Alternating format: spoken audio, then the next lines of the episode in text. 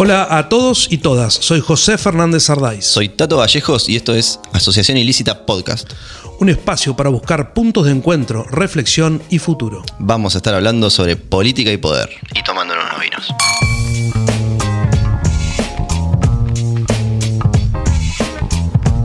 Bueno, nació en Pigüé hace 64 años. Comenzó su carrera en el periodismo a los 17, bastante joven, en Radio Pigüé. Se vino a Bahía, metió 30 años en el U2, mucho de eso siendo el periodista político de actualidad más importante y escuchado de, la ciudad. Algo así como asociación ilícita ahora, digamos, ¿no? Una, cosa así. Era un chiste. ¿eh? Eh, desde 1996 hasta 2013 fue conductor de televisión. Ese año salta a la política como legislador provincial con Unión Pro de Narváez. En 2015 se presenta como candidato a intendente ya en el PRO, dentro de Cambiemos. Gobernó hasta 2019, cuando tuvo, obtuvo la reelección. Digo, lleva más de siete años de gobierno, le queda un año y moneditas. Es padre de un hijo, Federico, dos hijas, Agustina y Eugenia.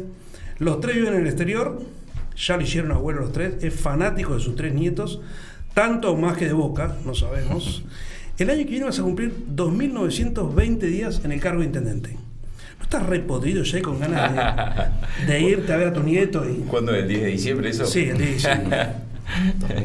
y ganas de, compartir más no me falta, sobre todo después de, de los años de pandemia y demás. De esos tres nietos, dos nacieron en pandemia, con lo cual este, eh, no pude asistir al nacimiento, solo el último nieto que nació en febrero de este año, este, pude hacerme una escapada a Alemania, que no estaba.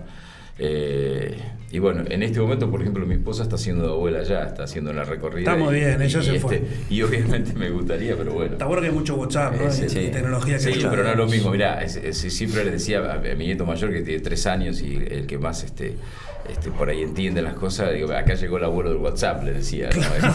Te conocen más por WhatsApp. por WhatsApp. Pero bueno, es una, es una obviamente, eh, además de la responsabilidad, eh, es un orgullo y, uno tiene que asumir el cargo. No, no soy de los que este, dicen, bueno, no, pero dos años y me voy. La verdad, este, ser intendente eh, es una, además de una gran responsabilidad, es un enorme orgullo. Y fundamentalmente para alguien que, como ustedes dijeron, no, no, no, es bahiense, no soy bahiense. Este, y esta ciudad eh, a mí me dio todo, porque vine a los 22, 23 años, con muchas ganas de, de laburar, de hacerme un lugar. Me dieron las posibilidades, lo aproveché y bueno, y después este plus que no estaba en ningún manual, eh, pero que bueno, decantó así este, y, de, estar. Fíjate que, fíjense que eh, en casi 200 años de historia de Bahía, solo dos intendentes estuvieron ocho años o más. Mirá vos, no tenés letra. Jaime vos. Eh, Jaime Cavirón hasta ahora, yo todavía no llegué a los ocho años. Ah, está Cavirón. 12 años, 12 años Linares y 8, Cavirón. No hay este, ni, ni, intendente de facto ni democráticos que hayan completado 8 años, este, en casi 200 años, con lo cual es un, orgullo. ¿no? no está en el manual, eh, no lo tenías en el manual, pero algunos periodistas creen que sí, ¿eh? hay algunos que siguieron que quieren seguir el camino, ¿no? Están dando vueltas. Bueno, está bien. Este, Tato concejal, por ejemplo. Eh, está, está abierto. A ver.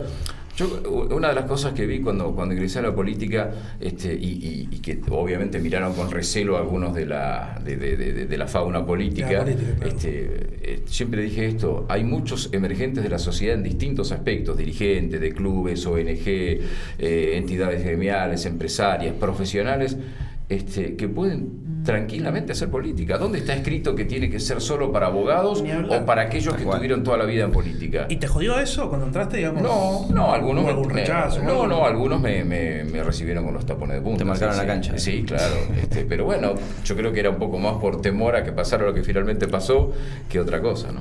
Llevas, casi 10 años ya de político, décadas de periodista. Sí. Eh, recién, ¿escuchaste algo de lo que hablamos en la introducción? Recién sí, hubo, varios, viste, que no, no se animaron a venir acá.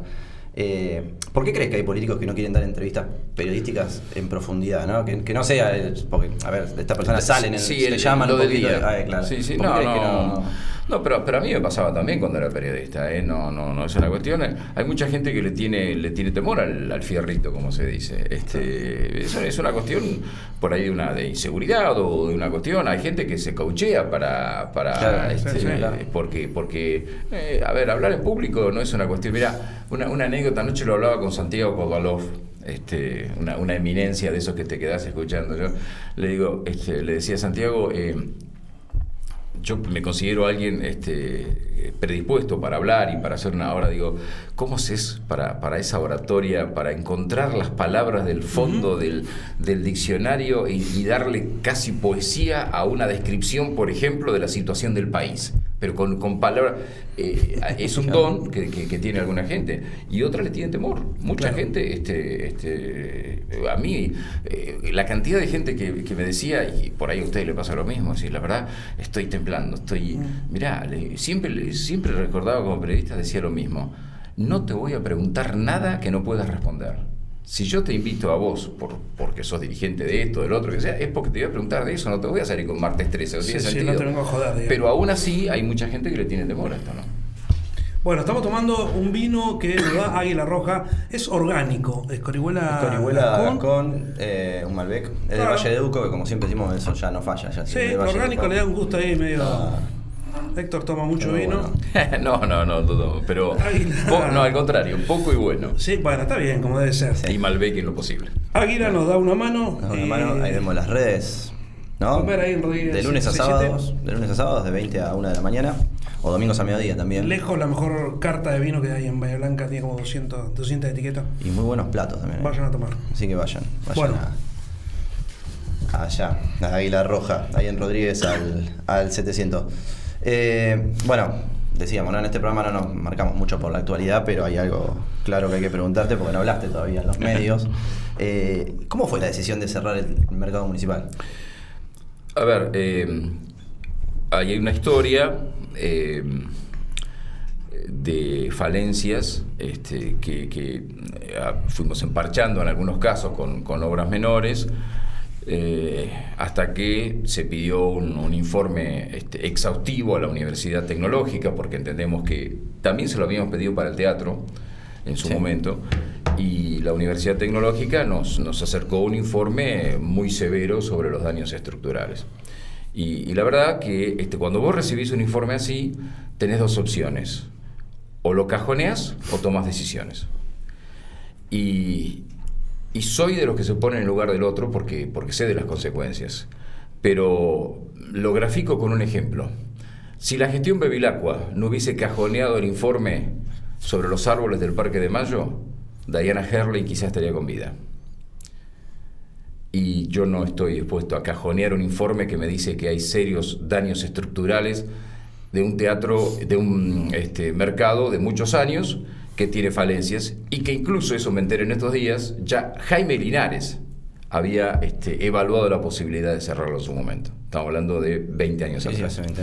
Con lo cual, eh, tomado conocimiento de eso, este, con algunas inspecciones y bueno, en, definitiva, eh, la decisión la toma el juez de faltas con el, con el informe y yo lo convalido a través de un decreto.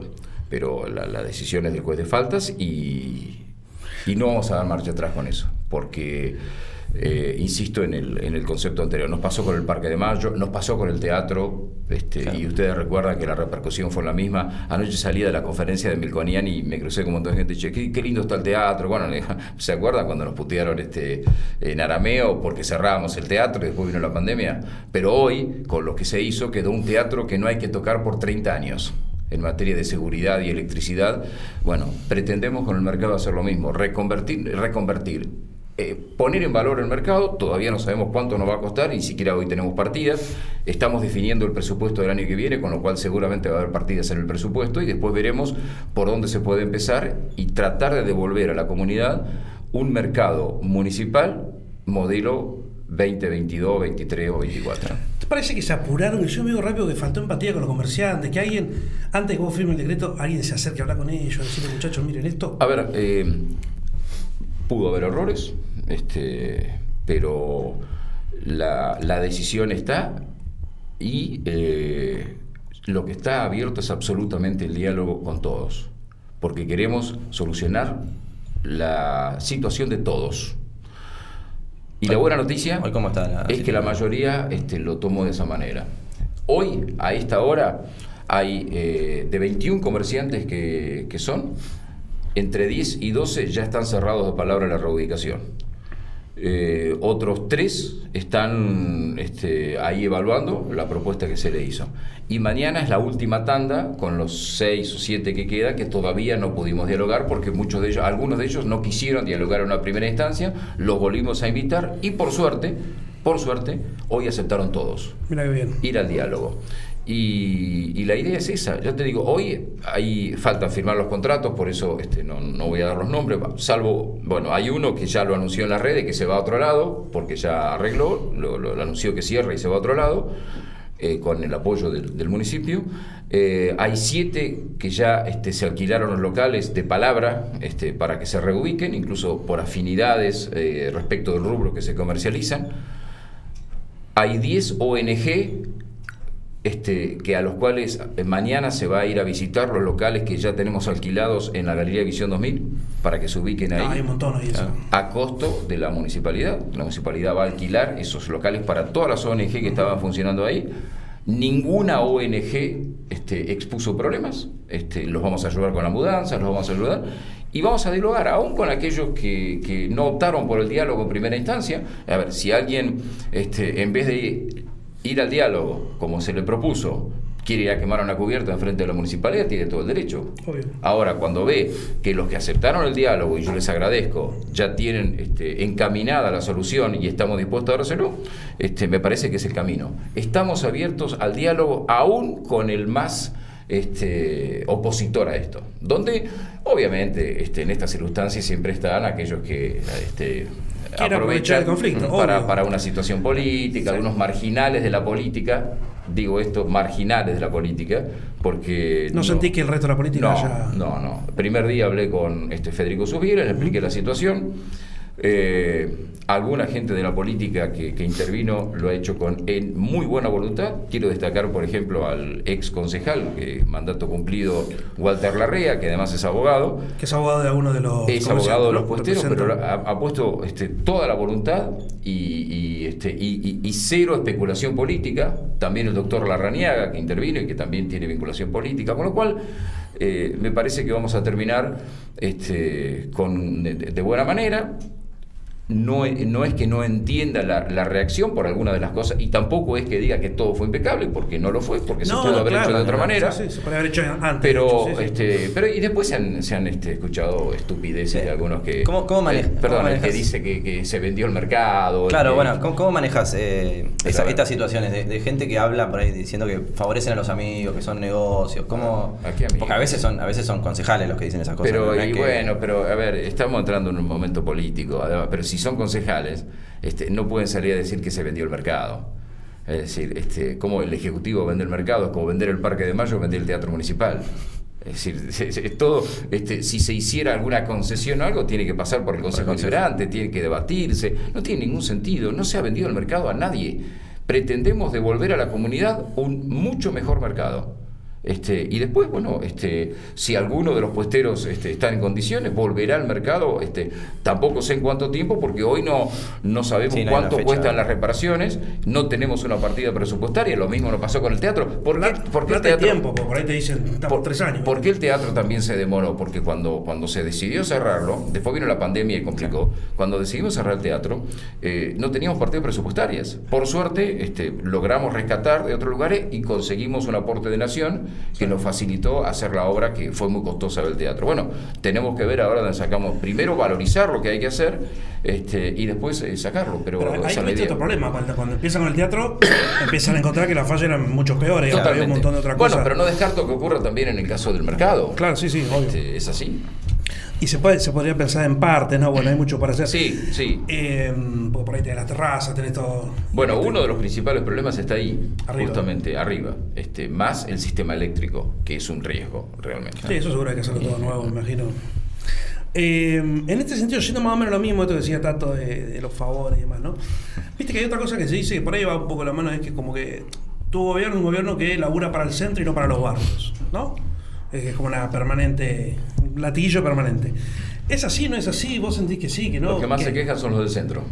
¿Sí? Sí. Que ahora vamos a anunciar algunas obras que, son necesarias. Pero yo te puedo hacer una enumeración de obras. Mira, tendría que haberte traído. estamos, haciendo un librito de obras, pero sobre todo de obras este, que cambiaron muchas cosas en, barrios, de, obras sobre todo de infraestructura vial, eh, frente a la necesidad que hay, se decidió hacer troncales. Este, algunas de las cuales realmente eh, lo que fue la obra de Tres Sargentos, que fue una obra costosa, este, permitió descomprimir a varios barrios. Parera, una obra este, pedida de hace mucho tiempo. Dazo, este, que es una obra de 40 años. El Boulevard Juan B. Justo. Mirá lo que te estoy diciendo. El Boulevard Juan B. Justo tiene una obra de hormigón, de asfalto, este, de, de impecable calidad después de añazos. Estamos haciendo, ya llevamos 8.000 cuadras LED este, que han cambiado la iluminación en materia de seguridad eh, y ahora estamos ejecutando 1.500 en estos días. Hicimos el ingreso a los chañares en, la, punta, hicimos este, entre el año pasado y este, este 15 cuadras de asfalto nueva en Cabildo olvidado. Lo mismo este, eh, ocurrió en Serri. Estamos terminando una obra este, de iluminación y cordón cuneta en calle Vera, que son 28 cuadras y que va a vincular todo el sector de crecimiento de la ex ruta 33 con, con la Carrindanga. Este, hacer, hicimos cinco centros de salud nuevos en los barrios. Entonces empezamos con San Dionisio el primer año, después 9 de noviembre que no tenía ningún nada, Después vino este, el Polideportivo Norte, un sector que estaba, estaba bastante complicada, complicado. Después vino Dharma, este, en cercanía de Villa Delfina. y este año, el 11 de abril, inauguramos en Villa Gloria y Barrio El Polo, donde además estamos haciendo las cloacas y estamos haciendo obra de asfalto, cerca de Grumbein. Y el año que viene, si nos acompaña, vamos a terminar la gestión con otro centro de salud nuevo en Harding Green. ¿Y qué importancia tiene esto? Reemplazan de algún modo las viejas unidades sanitarias que tenían horario limitado, prestaciones limitadas. Estos tienen muchos servicios, tienen más profesionales y además atienden de 9 a 19, con la idea además de descomprimir los hospitales, que, mucha atención se dé ahí. Eh, se ha mantenido el servicio de transporte para los barrios cuando muchas ciudades, incluso capitales, lo han eliminado. Mm. Hoy hay un paro de 48 horas en todo el interior de colectivos. ¿Sabes los únicos dos lugares donde no hay eh, donde siguen los colectivos? Bahía Blanca y Punta Alta. Básicamente porque nos sentamos con los gremialistas y con los empresarios y dijimos, no podemos dejar a la gente sin colectivos. Y te puedo enumerar muchísimas cosas más. Obras de cloaca. Terminamos la cloaca en el barrio Thompson, en Cabré Moré, en Villa Gloria y el, y el Polo Villa Maducci. Claro, son obras que están bajo sí, tierra. Sí, no, no ve nadie. no se, Le impactan a la gente que vive ahí nada más. ¿Por qué te parece que pasa? Que, que, es porque hay, porque, discurso político nada no, más? No, no, no. Porque, a ver, por cada obra que haces, hay tres que habría que hacer más. Claro. Hay una necesidad. Incluso vas a un barrio donde le hiciste una obra importante y te dice, intendente, tendríamos que ir por la falta, tendríamos que ir por lo de salud. eso ya está, ahora quiero más cosas. Exactamente, y es legítimo. Sí, obviamente. Es razonable. Bahía tiene 120 barrios. Entonces, eh, hay una demanda sobre todo de, asfalto, que es un, viejo reclamo. Bueno, Bahía siempre tiene números, siempre son entre 6.000 y 7.000 calles de tierra, por más que hagas, por más que hagas. Exacto, porque, porque además, este, y sobre todo después de la de la pandemia, otra vez hubo una tendencia que se había empezado a revertir, ¿no? No por la inseguridad o por lo que fuera, la gente venía más al centro, ocupaba lugares. Después de la pandemia, otra vez la gente se quiere ir afuera, entonces se crean barrios nuevos, además, lejos, y obviamente que Hay el, servicio el otro escuchaba a Martín Castro, que está que viene con esta idea de, del código de planeamiento, pero más, más del centro, ¿viste? Menos, eh, menos distribución territorial, digamos. Eh, y no sé, digo, si sirve o no sirve, si eso si es algo, algo que va a pasar o no. Pero bueno, vos decís que han hecho muchas cosas en los barrios. Mira, eh, el trabajo que está haciendo Martín con todo su equipo que ya lleva y que esperemos que se apruebe antes de fin de año significa el nuevo plan este, urbano de la ciudad, el, nuevo plan regulador. Ojalá salga eso. Eh, porque ha cambiado, este, mira, ha cambiado y, hoy ya cada cinco años hay que revisarlos esos planes. Nosotros venimos con un el último plan integral que se revisó integralmente es en la última etapa del gobierno de Linares. Después se emparchó y excepciones y demás. Bueno, medio rígido, ¿no? Como sí, medio bueno, este trabajo, eh, el otro día hablaba con Jaime de este tema, decía, mira, cuando nosotros hicimos eso, todo el mundo quería vivir en Santa Margarita. Mirá cómo ha cambiado la ciudad. Y hoy no es uno de los lugares que tiene más crecimiento. Entonces, ese va a ser un lugar para que sepamos hacia dónde crece la ciudad, hacia dónde tiene que, hay que orientarla. Ah, eh, cuáles son los lugares para emprendimientos comerciales e industriales, sobre todo en los bordes. ¿Vos viste cómo ha cambiado? Si vos vas Cabrera, cómo ha cambiado todo.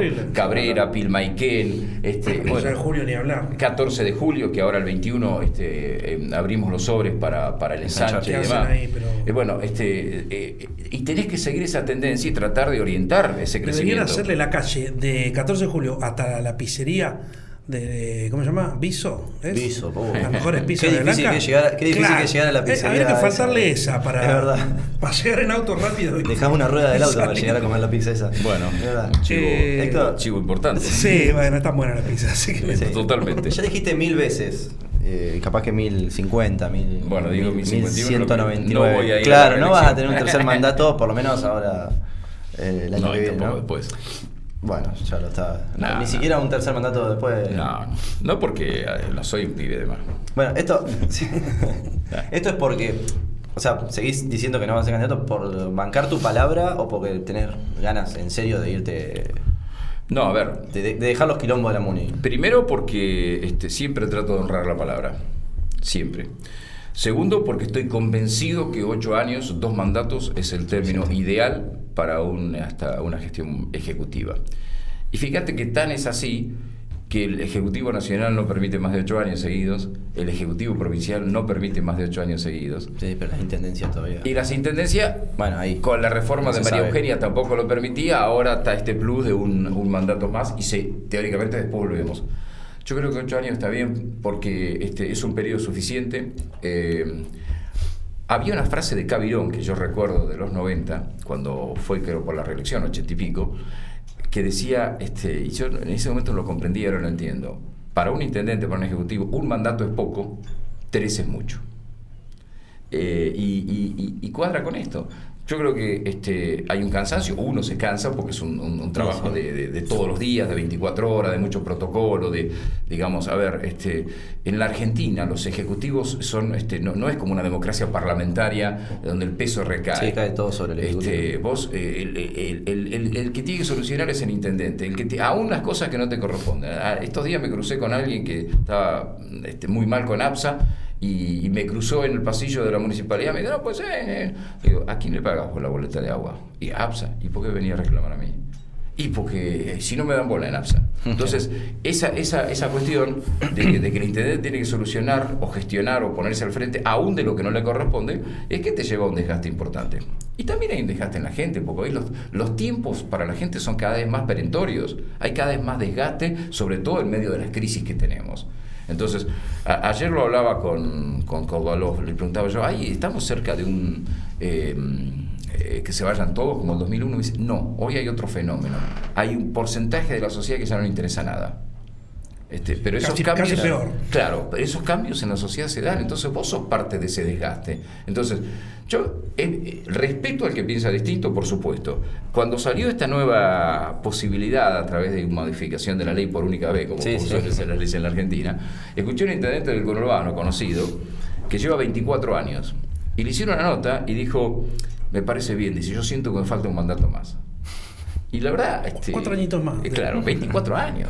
Entonces, este, pero en, eh, y además hay sociedad y sociedades. Por ahí en el conurbano eso se permite. este, en el interior es más difícil, sobre todo en ciudades como esta. Por ahí en los pueblos más chicos, digamos, donde no sé, el médico del pueblo es el intendente y, que siga toda la vida. Linares no terminó yendo bien, ¿no? Hizo bueno, tres mandatos y bueno, la otra Y ese es un espejo en el que uno se tiene que mirar. Para mí, yo, ese es un espejo en el que me he mirado muchas veces. Es decir, Jaime, que fue muy buen intendente, este, quizá en los últimos tiempos opacó un poco y, terminó este, siendo derrotado y enojado. Jaime se fue enojado del municipio, lo sintió como una traición de la gente. Este, y quizá no se dio cuenta, porque a veces no te das cuenta vos y en el entorno obviamente menos, porque este, depende que vos sigas, depende que vos sigas. Entonces, este, yo te, digo sinceramente, y está bueno que me lo recuerden, para mí lo de, lo de Jaime este, es un espejo en el que mirarse y eso fue hace 25 años atrás, sí, 20 años atrás. Ahora. hoy, hoy es todo más volátil. Sí, en el entorno, no, hablabas del entorno justamente, no te pinchan para que sea sí, claro. todo el sí, sí, sí, pero el entorno no solo local. Y claro. Sí, eh, de hecho más. Mira, tuve una, una charla con Horacio Rodríguez Larreta hace dos meses cuando dice, no puedo creer que no vayas por un nuevo periodo. Digo, mira, Te voy a dar una razón por, que, este, por la cual este, no me vas a poder decir que, no. No, no creo. Siempre hay una razón. Le digo, mira, algo de lo que usted decía en principio. Tengo tres nietos, a dos de ellos los vi una sola vez. Claro. ¿Te parece que no es motivo suficiente para que yo pueda disponer de mis tiempos de otra manera y no estar nada? Se dio la circunstancia, mis hijos estaban en el exterior, pero, pero este, después de, como vos decís, yo empecé a los 17 años a trabajar, este, eh, tengo 64, no, no tuve interrupción nunca y, me siento muy bien y demás, pero creo que es momento este, de, de devolver algo a la familia de lo que la familia me dio. Está bueno eso. Vos, eh, obviamente, así como te apretan de afuera, de acá y de todos lados, porque el que, el que mide sos vos, el que tiene los votos sos vos y demás, eh, lo, van a querer que vaya igual, digamos. Tu cara la van a querer en la boleta. Bueno, eh, en el medio, en un costado, en lado van a decir, a esa posibilidad está abierta y es, este. No a la intendencia, pero. Yo dije, no a la intendencia, puede haber alguna otra. Hay espacio legislativo. espacio legislativo, donde las, las las este, digamos necesidades son distintas y las urgencias son distintas y los tiempos son distintos. Yo ya fui legislador a veces y sé cómo se manejan los tiempos distintos a lo que es un municipio donde vos no tenés este fin de semana, no tenés ninguna semana, donde te querés cinco días tenés que permiso, pedir permiso al Consejo Deliberante, este, eh, es, es una, una, una, situación complicada. Así que la cara de Gay la va a mover una boleta seguro. No, es posible, digo, este, y, y una de las cosas que me han dicho también es decir, ¿por qué lo anunciaste tanto tiempo antes? Porque eso aviva. ¿Y, ¿Y por qué lo anuncié tanto tiempo antes? Porque si yo dejo esto para este, abril, mayo... Explota todo. No, cuando se acercan las cosas, ah, ahí, sí que viene y me dice, claro, no hay otro. No lo puede dejar en banda ahora. que ser vos, qué sé yo. Entonces, un año antes, para adentro y para afuera, dije, no voy porque el compromiso era por ocho años. y, cómo ves la interna de Juntos local? Ya vos, vos casi desde afuera en, cuanto a que vos no vas a ponerle. La interna eh, veo más complicada la nacional este, que la local. Digo, este, tenemos muy buen diálogo, tenemos una mesa de juntos que nos reunimos este, con bastante... se están matando. Bueno, puedes no saberlo eso. Pero bueno, a ver, se están matando. Hoy hay una interna en marcha que es la interna del radicalismo. Por ejemplo. Este, que tiene una elección ahora y donde me dicen que hay entre dos y tres listas, este, pese a que había un casi un compromiso de lista única. Elecciones internas de autoridades partidarias. Sí, pero, pero, pero, que perfilan el camino. Tiene un correlato con lo del año que viene. Eh, y bueno, hay una situación, este, eh, no la veo tanto en el, en el PRO, incluso este, tenemos muy buen diálogo con la coalición cívica, con... con en el PRO no, porque, porque tienen... Bajaron a Nidia. No, digo, porque Nidia es candidata, entonces es más difícil que alguien diga, che, bueno, yo, yo quiero ser, ¿no? Todavía no es candidata. O era precandidata. Pre, pre, pre, pre, eh, no, no es la única tampoco, tenemos... Este, ¿Quién más? Eso no es que hay un consenso. Dentro del PRO, ¿quién más? Adrián Yuglar, por ejemplo. Ah que, es alguien que tiene muy buena presencia, que viene de ganar una elección importante. Este, sí, la gestión del gobierno bastante interesante. Bueno, este, a veces lo, lo, asocio porque trabajamos mucho en conjunto. Andrés de Leo, que quiere ser también y que, que podría ser candidato eh, de confluencia. Del PRO. Eh, del PRO y la coalición. Este, y después hay algunas figuras jóvenes este, que por ahí quizá necesiten un golpecito para dentro de cuatro años, pero que eventualmente tampoco. A ver, un golpeador, no, golpeador. No, no, no, porque eso queda mal. Cuando decís golpeador, no parece que le falta algo. Pero, no, no, por ejemplo, yo una, un, dirigente que le veo enorme futuro es Marcos Streitenberger. Para mí es un dirigente.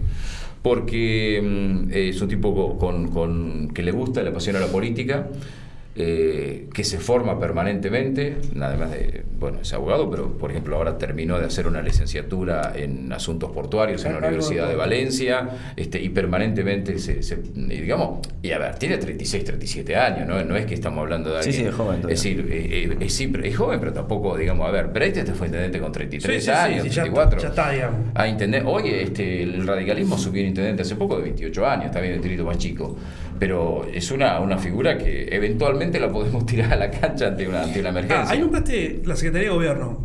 Vos tuviste un montón de Secretaría de Gobierno. Sí. ¿Y ahora le encontraste la vuelta? Pues, no. y, una cosa antes. Vos tenías a Chopper, a Joular, y que hace como un trueque de concejales, ¿no? Pues va a Joular al consejo y Marco, que era concejal, va a gobierno. ¿Por qué haces eso? ¿Qué, qué, pasa ahí? Porque uno siempre trata de buscar lo que le parece adecuado para el, tiempo. Este, vos fíjate, siete años este, de, intendencia, queda un solo secretario del esquema original y ganamos todas las elecciones. Marico. No, de Sandy. Ah, es Sandy. Sí, bueno, cuidando la cambió, cambió, de pero secretaría, cambió de secretaría. pero fue siempre secretario. Pero en, en una secretaría el, el único que está es el Sandy del primer Sí, día. sí. Y eso tiene que ver, y, y alguien va a decir, viste, si lo llevamos a términos futboleros, decir, ¿por qué? Si está el clásico El equipo de equipo que, se, que, que gana no se toca. Yo no, no, no comparto eso, por lo menos en política.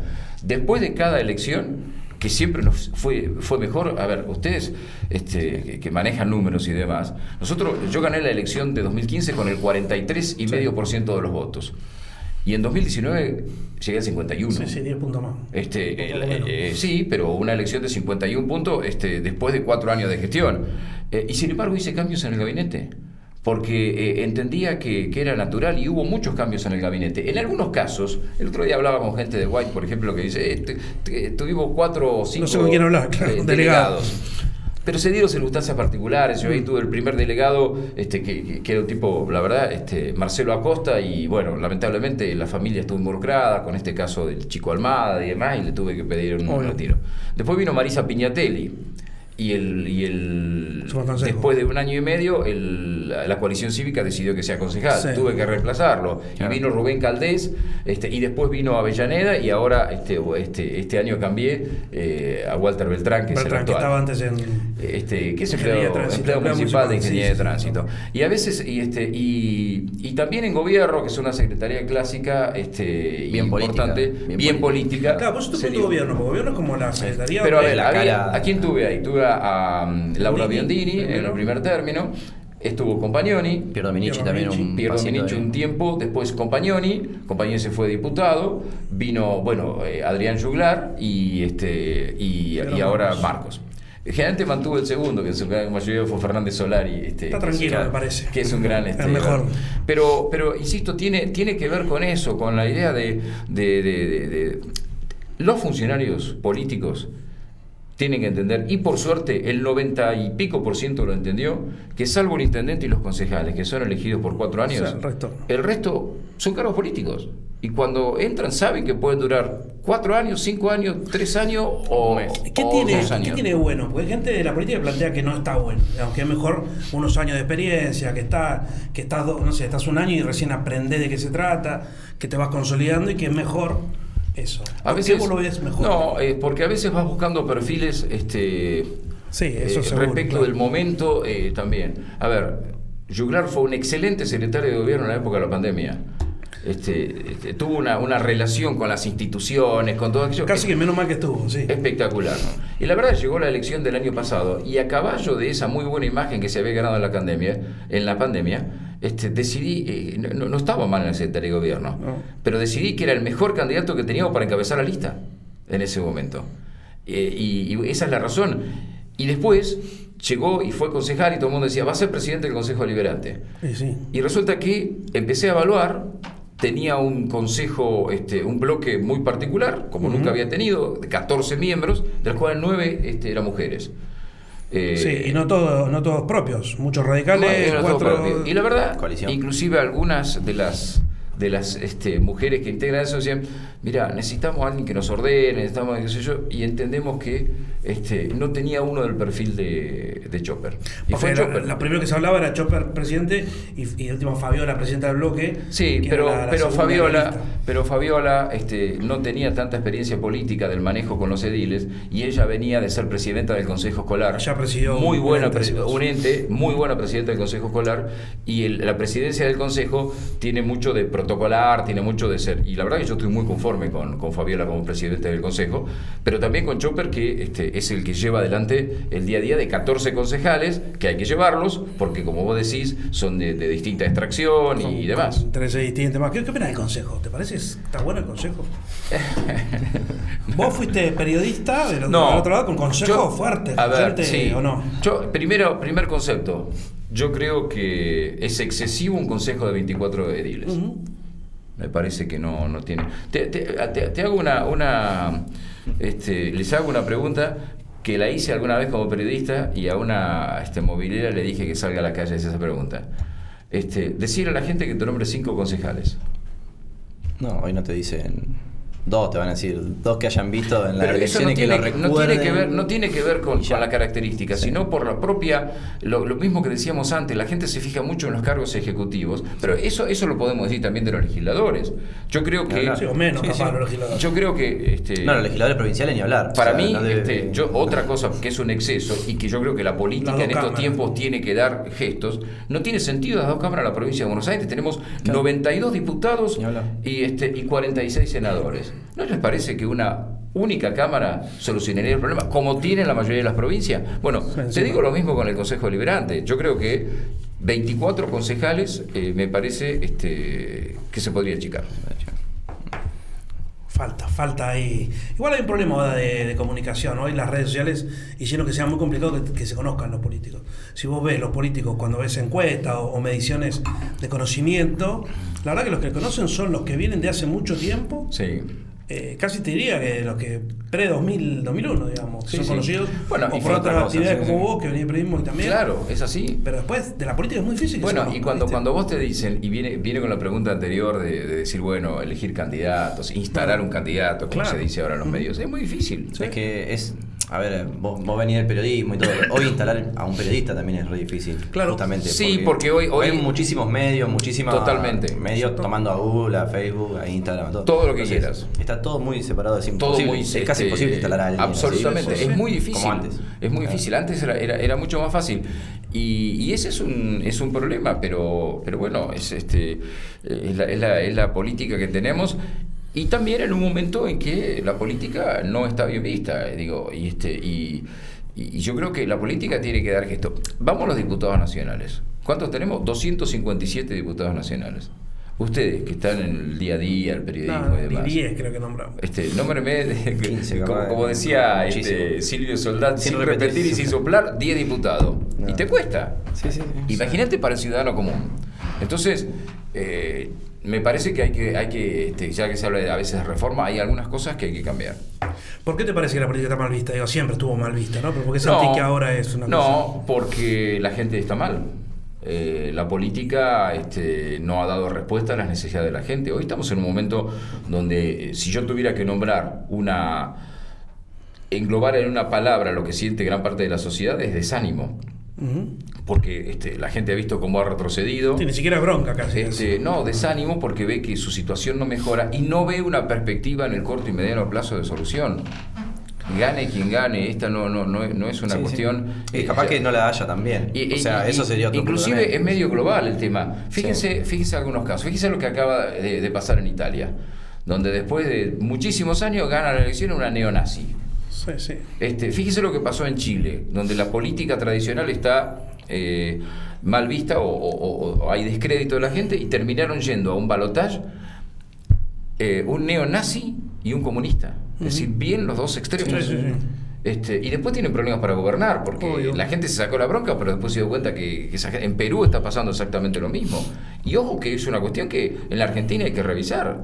Porque después te aparecen este, digo, algunos de estos fenómenos transitorios y la gente se dice, bueno, listo, tipo, voy por esto, voy por acá. Y después fracasan. y el gobierno es más complicado que eso. Hay un, cansancio complicado que es que se votó Macri para, para mejorar la situación en relación al kirchnerismo. Y se votó al, al, peronismo para sacar a Macri de la situación. O sea, hoy, si vos analizás los últimos 10 años, eh, nadie solucionó nada. Entonces el desánimo es terrible. No, pero hay otro pueden terminar votando cualquier cosa. Exactamente, ese es el riesgo. Pero también hay otro problema, es la, la, necesidad de la gente de tener soluciones mágicas, de no tener paciencia. Este, a, veces te hablan, por ejemplo, últimamente, ahora, ahora declinó un poco, se hablaba del milagro portugués. Eh, Portugal hace 15 años estaba como la Argentina con el problema. Tiene una gran ventaja, está dentro de la comunidad europea, Pero entonces, ¿qué decidió alguien en, Portugal? Bueno, una política de sangre, sudor y lágrimas, un ajuste en serio, donde se achicó el Estado, se bajaron los sueldos un 15% y se los congeló por 8 años, se bajaron las jubilaciones, este, bueno, toda una serie de medidas para recuperar eh, un equilibrio fiscal y empezar a crecer. Y lo hicieron. Eso en la Argentina no se da. Digamos, el próximo presidente que asuma en diciembre de 2023, seguramente en un escenario muy complicado, quizá peor que ahora, a los seis meses le van a pedir resultados. Pero ni hablar. Y sin sacrificio. Porque además. Y lo pasa son muchos, muchos años de, ¿viste? de sufrir, de estar. y sin sacrificio. Porque además. Y, y, es esto, no hay, no hay una alternativa a corto plazo, no, no, no existe. No. no. no. vamos a salir de acá a corto plazo de golpe y después va a estar todo bien. Entonces, y menos eso lleva al desánimo. Y menos sin sacrificio. Ni hablar, sí. Lo que pasa que este, si te piden sacrificio, el de arriba te tiene que dar el ejemplo para que vos te sacrifiques. bueno, eso es lo mínimo, ¿no? Entonces, si vos te sacrificaste en la pandemia, pero te enteraste que el presidente hizo una festichola con, con Fabiola y sus amigos, mientras te decía vos, vamos a multar y vamos a penalizar y a llevar a la justicia al que salga a la calle, le voy a decir, ¿qué me está hablando? Bueno, eso, esa falta de ejemplos es lo que ha cundido en la, en la sociedad. Bueno, recién, hablábamos de la interna de Juntos y... Perdón, y con otro problema. Eh, que yo creo es una de las cuestiones, este, muchos de los problemas de la Argentina son culturales, hoy, sin duda. Eh, empezando por algunos que históricamente, es decir, la cultura del trabajo, por ejemplo, que va a inspirar la cultura del trabajo si hay dos o tres generaciones que nunca vieron al padre levantarse y laburar. ¿Cómo, cómo lograr la cultura del trabajo? Pero además, yo creo que erróneamente, y no quiere decir que no haya que atender las cuestiones sociales, pero este, hay todo un sector del gobierno actual eh, donde se estimulan todos los derechos y ninguna obligación. Y la sociedad no funciona. pero, pero, eso también se comparte. O sea, a ver, Macri también estuvo. Sí, sí. Todo lo. Pero, totalmente. a, todos les conviene, a todos les conviene hacer eso. no, pero cuando se intentó algunas cosas, hacer que las tarifas este, tuvieran un costo normal como todo el mundo y que, y que no se las regalara y todas esas cuestiones, la gente dijo: No, yo no quiero esto, quiero el facilismo, quiero votar a aquel que me regala las tarifas. Y después alguien les paga, nadie regala las tarifas. ¿Y cómo se pagan? Con inflación. Y la pagamos todo. Sí, señor, claro.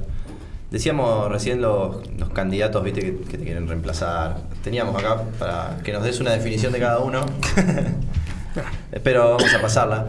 Eh, todos quieren el poder que tenés vos hoy, ¿no?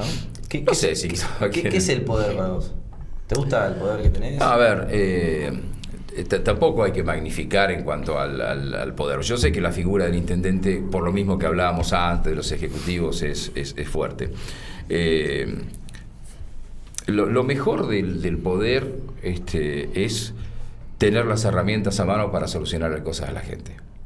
Entonces, este, es, eso es lo grato del poder, donde vos tenés, no sé, todos los días me pasa, este, hoy me llama el dueño de un negocio importante de Bahía que tenía todo para arrancar y que le faltaba un papelito, dice, y no puedo arrancar, y me comprometí con los proveedores, entonces levantaron teléfono y decir, che, ¿por qué no le damos el papelito? Y sea de, adentro o de afuera esa posibilidad este, que tenés a veces y a veces no la podés cumplir, porque yo te, te, puedo mostrar en el escritorio mío, tengo este, pilas así de currículum de gente que quiere laburo.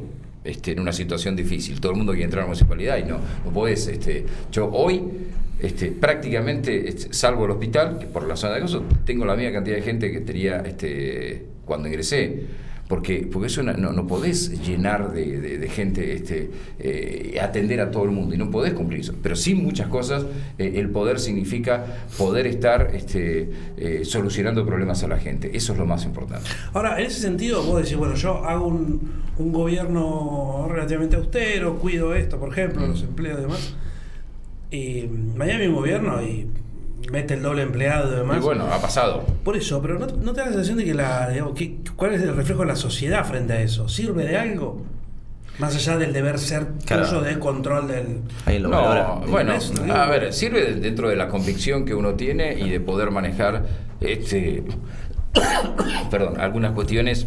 Eh, eh, de una manera, yo digo la administración, la administración, lo que es la administración de, y eso tiene que ver también con el tema de que Sandy esté del primer día. Sí, sí, está claro, sentado arriba de la... La administración del municipio es impecable.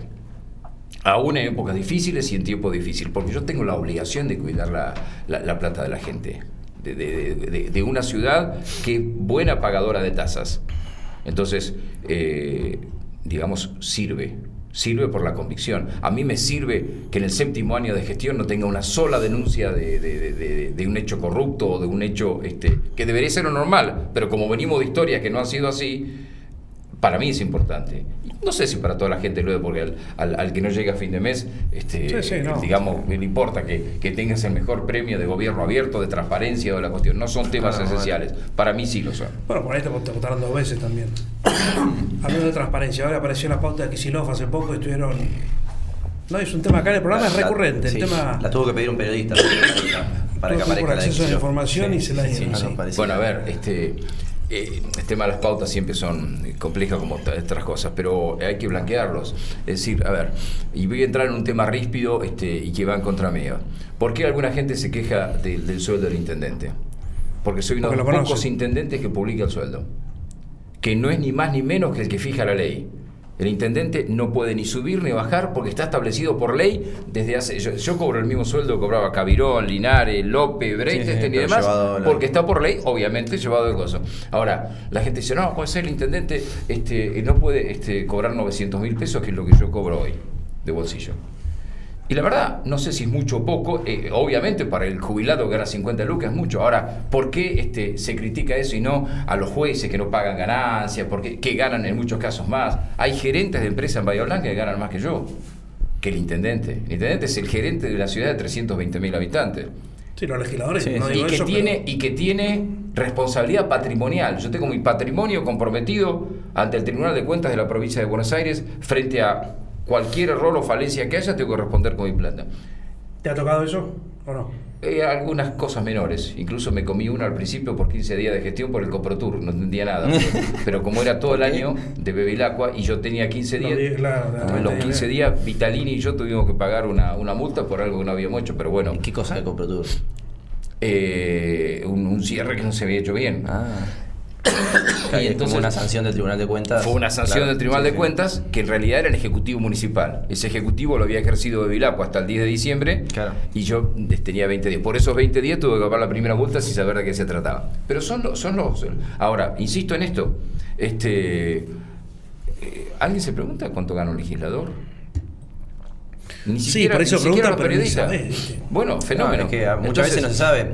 hay, hay, una, hay una diferencia tan grande por ahí en los sueldos que, que eso hace que sea que parezca obsceno el tuyo, ponele. Que, que, ves el de Alberto Fernández, por ejemplo, presidente, y es la mitad de tuyo, capaz. No, no, bueno, pero no puedes comparar con alguien que no, gasta nada porque tiene la residencia, tiene todo el gozo. Bueno, es totalmente ah, Eso no lo había pensado. todo, no gasta nada. Pero de todas formas, es, es, esto que decís vos, un gerente cobra mucho más. Alguien que se sienta a negociar con Alberto Fernández, pero eh, lo tiene ahí como pero, pero, pero yo no voy al, tema de los montos porque siempre es un tema. Este, es recontra. Si yo en vez de 900 este, cobrara 500, el tipo gana 50, igual este, va a decir es una locura. Yo lo que voy a es el otro hecho. ¿Por qué eh, de tanto en tanto sale el tema? Porque yo lo publico. Yo lo publico y no sé, no, no es común, los no, no sabes de intendentes en la provincia, no se lo publican. No, no, no. Entonces, este, bueno, nada, es, eh, lo elegimos y, vos lo sabés bien porque fuiste parte de este proceso, de que cuando asumimos dijimos vamos a ampliar gobierno abierto este, y, lo ampliamos. Y hoy este, lo, tomo por el tema de la pauta, porque digo, todo el mundo sabe lo que se paga. Cada cosa, cada decreto que yo firmo todos los días, Sale. la gente se entera el mismo día. El que quiere entrar a. Sí, sí, sí. Bueno, acá, hablamos, hablamos, un montón de la pauta, hablamos con periodistas, con, funcionarios que vinieron acá incluso. ¿Cuál es el lineamiento hoy que tenés para definir la pauta? Básicamente, a ver, no la defino yo, hay un presupuesto anual y los responsables del área, este, yo soy de delegar mucho. Es decir, eh, a ver, yo elijo a los secretarios, nunca elegí los subsecretarios, para abajo. Pues digo, el que tiene que, que elaborar. en algunos casos debería, ¿eh? Bueno, obviamente, eh, obviamente todos me consultan. Este, tengo derecho, tengo poder de veto, pero trato de eso. Y esto es lo mismo, acá hay un presupuesto, se bajan lineamientos. Y una de las cuestiones este, que digo es que todo el mundo tenga pauta. Todo el mundo en mayor o menor medida tenga pauta. Y, yo creo que este, yo creo que hay 160 o 170 proveedores, este, porque a ver, vos pauta un medio, pero después te viene el que hace el programa a la mañana, el que hace el programa a la tarde, el que hace el programa a la noche. Este, bueno, esa es una cuestión. Y aparte la pauta publicitaria privada cambió tanto el tema que bueno, es cada vez más y más. Igualmente, este, lo que pasa es que hoy con la inflación y demás los números a veces están inflados. Sigue estando este, siguiendo una pauta, justamente hablando de esto, este, histórica, de estar por debajo del 1% del presupuesto anual. Sí, sí, no, incluso acá lo hemos analizado, que la pauta se mantiene. O sea, desde el gobierno de Breiten, que es donde hay datos, hasta ahora se va manteniendo lo que se invierte en pauta. En términos nominales parece mucho porque los montos bueno, pasan a ser. Pero como tema de Hay mucha gente millonaria, digamos, porque llegan a un millón. y claro, un par de autos no, es, no es tan difícil para algunos, ¿viste? Un par de autos. No, no, uno solo. el otro día en el news eh, nos preguntábamos si Pepe Sánchez cerraba la grieta, porque todos quieren caerle bien. Eh, también Gustavo Elías, ¿no? Logró juntarlos a todos en una cena, ¿viste? Si es porque tiene guita y poder o porque, a ver. O porque cierran la grieta. ¿A vos ¿Por qué te parece que cierran la grieta estos dos personajes? No, eh, hay, hay muchos otros que la que, la, que, la, cierran, la grieta. ¿Cierran la grieta o es chamuyo para el No. A ver, eh, yo el contacto que he tenido con Gustavo Elías ha sido básicamente como presidente de la Unión Industrial, como tengo con Bonacorsi como presidente de la corporación, con Garmendia, con el que estuve anoche como presidente de la Cámara de Comercio, o, con tantos otros. Eh, el otro día cuando se habló de esta reunión, y la verdad sí, la idea fue de Elías y nos pareció bien, venía el presidente de IPF, Bahía Blanca tiene aspiraciones de tener muchas obras y que IPF sea una empresa que invierta fuerte en Bahía.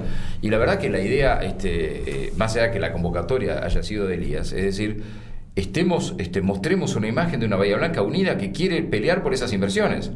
Y entonces tuvieron todas las centrales este, eh, empresarias y las gremiales, estuvieron este, eh, los, dos sectores políticos, este, digamos, dominantes en la ciudad, con representación parlamentaria, eh, eh, estuvieron jueces de la Cámara Federal, porque ellos tienen injerencia en temas ambientales, y nos pareció este, escuchar al presidente de IPF y decirle, acá está Bahía Blanca.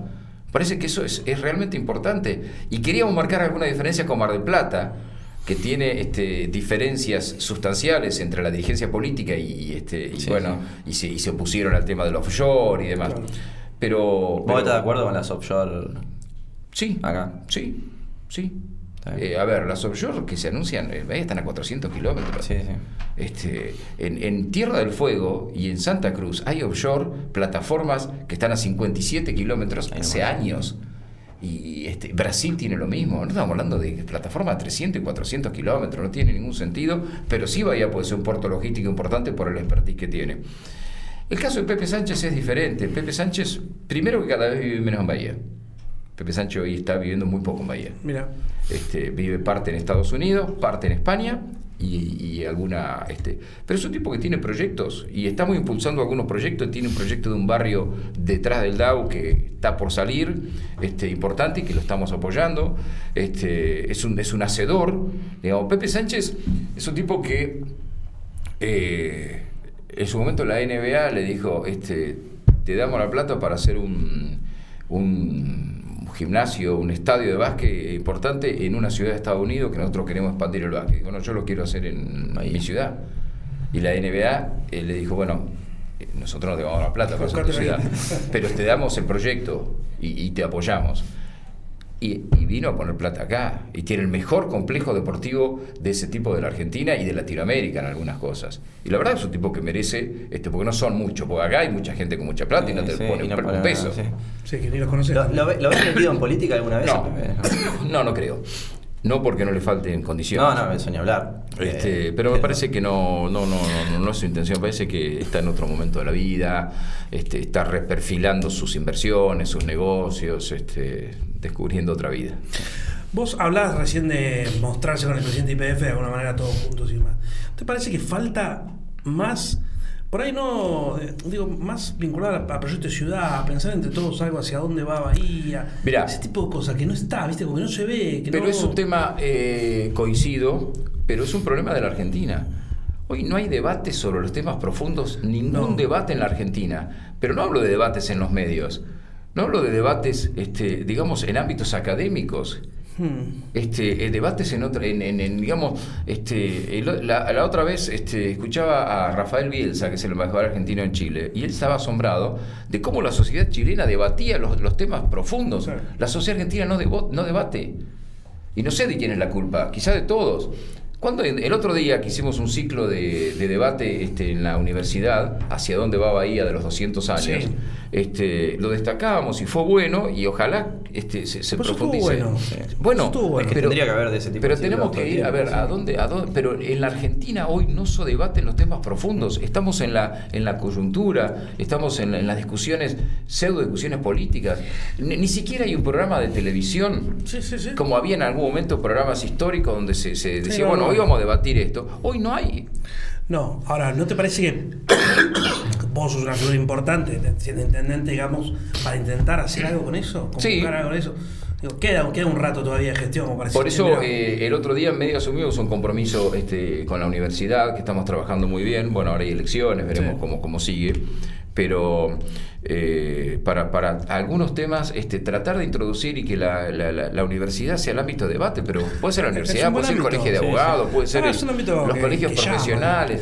Nosotros empezamos a verlo acá, digamos, porque con todos hablamos y todo el mundo siente esto. El otro día, Ese, ese, ese seminario, este, y a veces te da, porque tampoco la gente, este, la, gente está en otra cosa y por ahí este, prefiere sentarse a ver a, a, Canosa o a Real y, este, y no asistir a un debate de esa naturaleza. Después, no sé si el huevo o la gallina.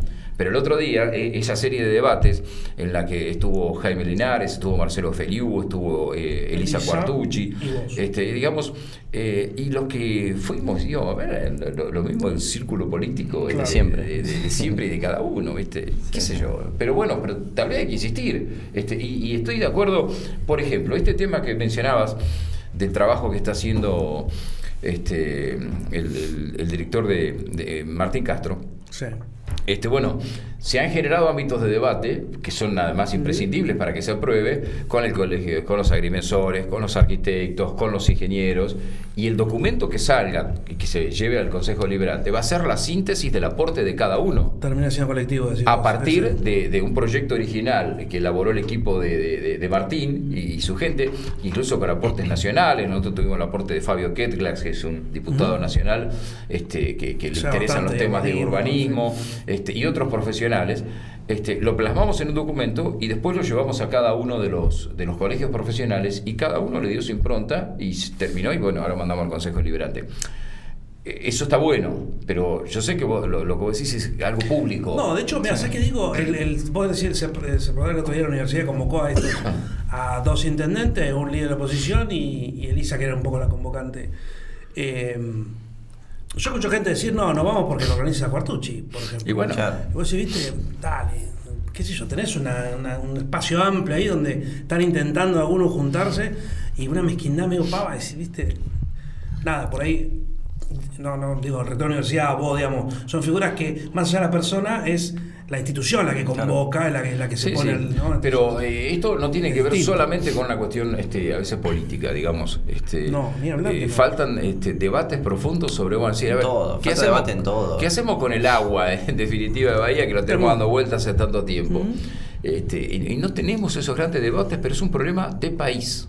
Es un problema de país y en todo, en, todos los aspectos. parece que debatir es, ay, tenés un problema personal conmigo. Y, hay, y, veces. y además, a veces, ¿quién se anima al debate? Y los políticos como parte de esto, digamos, o los periodistas. pero, digamos, hay personalidades en la ciudad, académicos. Este, en Bahía Blanca mismo, Bahía Blanca tiene este eh, el mayor índice de investigadores científicos de la Argentina en relación con la cantidad de habitantes. Sí, mira, tenemos alrededor de 1.200 investigadores trabajando en Bahía. Es una locura. En 12 institutos del CONICET, más el PLAPIC, más las universidades. Ahora, ¿cuándo se los convoca a, exponer o, a, plantearse qué solución podrían tener para alguno de los problemas de la sociedad? Bueno, el otro día nosotros invitamos a los tres candidatos rector, pero nos parecía central que claro. digo, esa institución fundamental en Blanca, que maneja un presupuesto de los más grandes después del municipio. Eh, ¿Cómo sabes quiénes son? ¿Qué están haciendo? ¿Qué piensan? ¿Qué, ¿Para dónde van? Digamos? Ni siquiera ese debate se da, ¿viste? Bueno, Ni siquiera ese. De todos modos, yo eh, veo en las actuales autoridades de la universidad una apertura que no siempre he visto. Este, y hoy nosotros estamos trabajando en proyectos concretos con el área de economía, con el área de eh, agronomía, este, hay pasantes, este, estudiantes pasantes en la municipalidad, tenemos un proyecto de huertas y de, este, de los, con los regantes de Serri, con, con la gente de agronomía, con economía tenemos varias, varias cosas, porque hay una apertura porque este, el actual rectorado de la universidad ha entendido y ha procurado, más allá que, que, la situación de la Universidad del Sur, que son departamentos, les da autonomía, este, que a veces hay que trabajar un poco menos para los papers y, este, y, más para el medio en el cual está enclavada la universidad. Bueno, planteó eh, los tres el otro día. Vega también, Sí, sí, el otro día hablamos justamente de eso. Muchas veces queda en un paper. Eh, y, ya. Pero eso tiene que ver con un, por, un problema de base también. A veces te dicen, mira, eh, para acceder a algunas cuestiones o para tener... Este, tengo que investigar, sí. Tengo que investigar y tengo que justificar con trabajos o con papers. Sí, sí, Entonces, este, bueno, nada, pero, pero este, yo les pongo un caso este, que siempre lo tengo porque me parece este, con una universidad de excelencia como tenemos, eh, Universidad de Excelencia en Bahía Blanca. Cuando fue la gran crisis del agua, creo que fue 2008, este, la gran sequía. Eh, cuando se hicieron los pozos en el Bajo San José, cuando el dique llegó al 25%, y todas esas cosas. Este, bueno, ¿qué hacemos? Y se contrató un equipo, lo, hizo APSA, este, contrató un equipo de geología de la Universidad de La Plata. Y entonces, este, no sé cuánta plata se fue ahí, fueron los que hicieron esos pozos, que hasta hace poco no le habían pagado ni en los en el campo, todas esas cuestiones. Digo, el Departamento de Geología de la Universidad del Sur de Bahía Blanca es de los más reconocidos del país y de Latinoamérica. Es geología, claro, que encima son este, Había un, este, un experto que ya se ha jubilado, que era el que estaba a cargo, el doctor Carrica, este, muy conocido porque, a ver, la geología, eh, vos sos geólogo y podés eh, especializarte en agua, en minería o en petróleo. Eh, por una razón lógica de, futuro comercial. Este, Todo petróleo. O minería, pero poco es el agua. Bueno, Carrica este, eh, era experto en... No lo consultaban, porque se había quedado un acuerdo. Entonces venían de La Plata, recorrían el dique, todas esas cosas, tenían que... y, acá, y acá la tenía clara. Claro, sí, había uno que la tenía clara. Dale de Milano. sí, antes de seguir te vamos a dar un voucher para que vayas Muy bien. a almorzar a Milano. Que Muchas gracias. Ahí Pato Costa y Nano Raviere nos dan una mano para, para hacer asociación ilícita. Muy bien. Vayan. Obviamente hay muchos factores de inversión que dependen, no dependen 100% de vos, digamos. Pero, ¿te parece que cuando deje la intendencia de Bahía va a estar mejor la ciudad de la que la recibiste? ¿Y por qué? En muchas cosas sí, eh, eh, con deudas que siguen pendientes y nunca terminás de hacer todas las cuestiones. Y el primer punto en el que está, va a estar mucho mejor es la institucionalidad, que es un tema que vuelvo a lo que dije antes. Por ahí, obviamente, al vecino que, le cuesta llegar a fin de mes. En los asados lo mencionás, este tema de institucionalidad. Sí, sí. sí, ya es posta. Pero a ver, este, yo, no, ya se entiende, tampoco, a ver, eh, momento... Eh, repasemos porque a veces somos flojos de memoria. No, acá repasamos todo el tiempo, sobre todo de 2003 para acá. Bueno, en todos los programas. Bueno, eh, veníamos, veníamos de, de 12 años en el que Bahía tuvo un intendente destituido por primera vez en la historia, un intendente que se tomó el palo, que este, ganó la elección y se fue, y un concejal que asumió como intendente a los dos años cortó con su partido y, este, le, cortaron todas las vidas. Entonces, eso pasó en 12 años. Entonces, este, yo les puedo, digamos, ahora ya, pasó y demás, pero encontramos un desorden, una cuestión que nos tardó seis meses en, en, reconstituir cuestiones internas del municipio por el desorden que había. Eh, este, casos como por ejemplo de un, un empresario que hacía obras y en, en obras públicas tenían la orden de no inspeccionar las obras. Entonces, cuando nosotros quisimos este, inspeccionar una obra que, estaba en marcha, cuando nosotros subimos, ¿y por qué? No, no, dice acá la orden que tenemos a este, a este empresario no se le inspecciona. Porque, y porque nada, vino ni orden Creo política. Que nombre ese, bueno, sí, después tuvo algún, algún problema en, en, el lugar donde estaba y este, terminó, este, digamos, con, con inconvenientes. Eh, pero, pero digo, ese tipo de cosas, la institucionalidad, de saber quién es el intendente, de saber este, que tiene autonomía, quién ejerce el, rol de, funcionario, de concejales, digo, era un rol que este, todo ese tiempo estuvo y es importantísimo para la democracia tener la institucionalidad y la transparencia.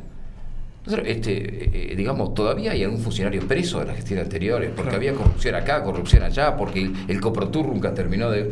Digo, eso se radicó.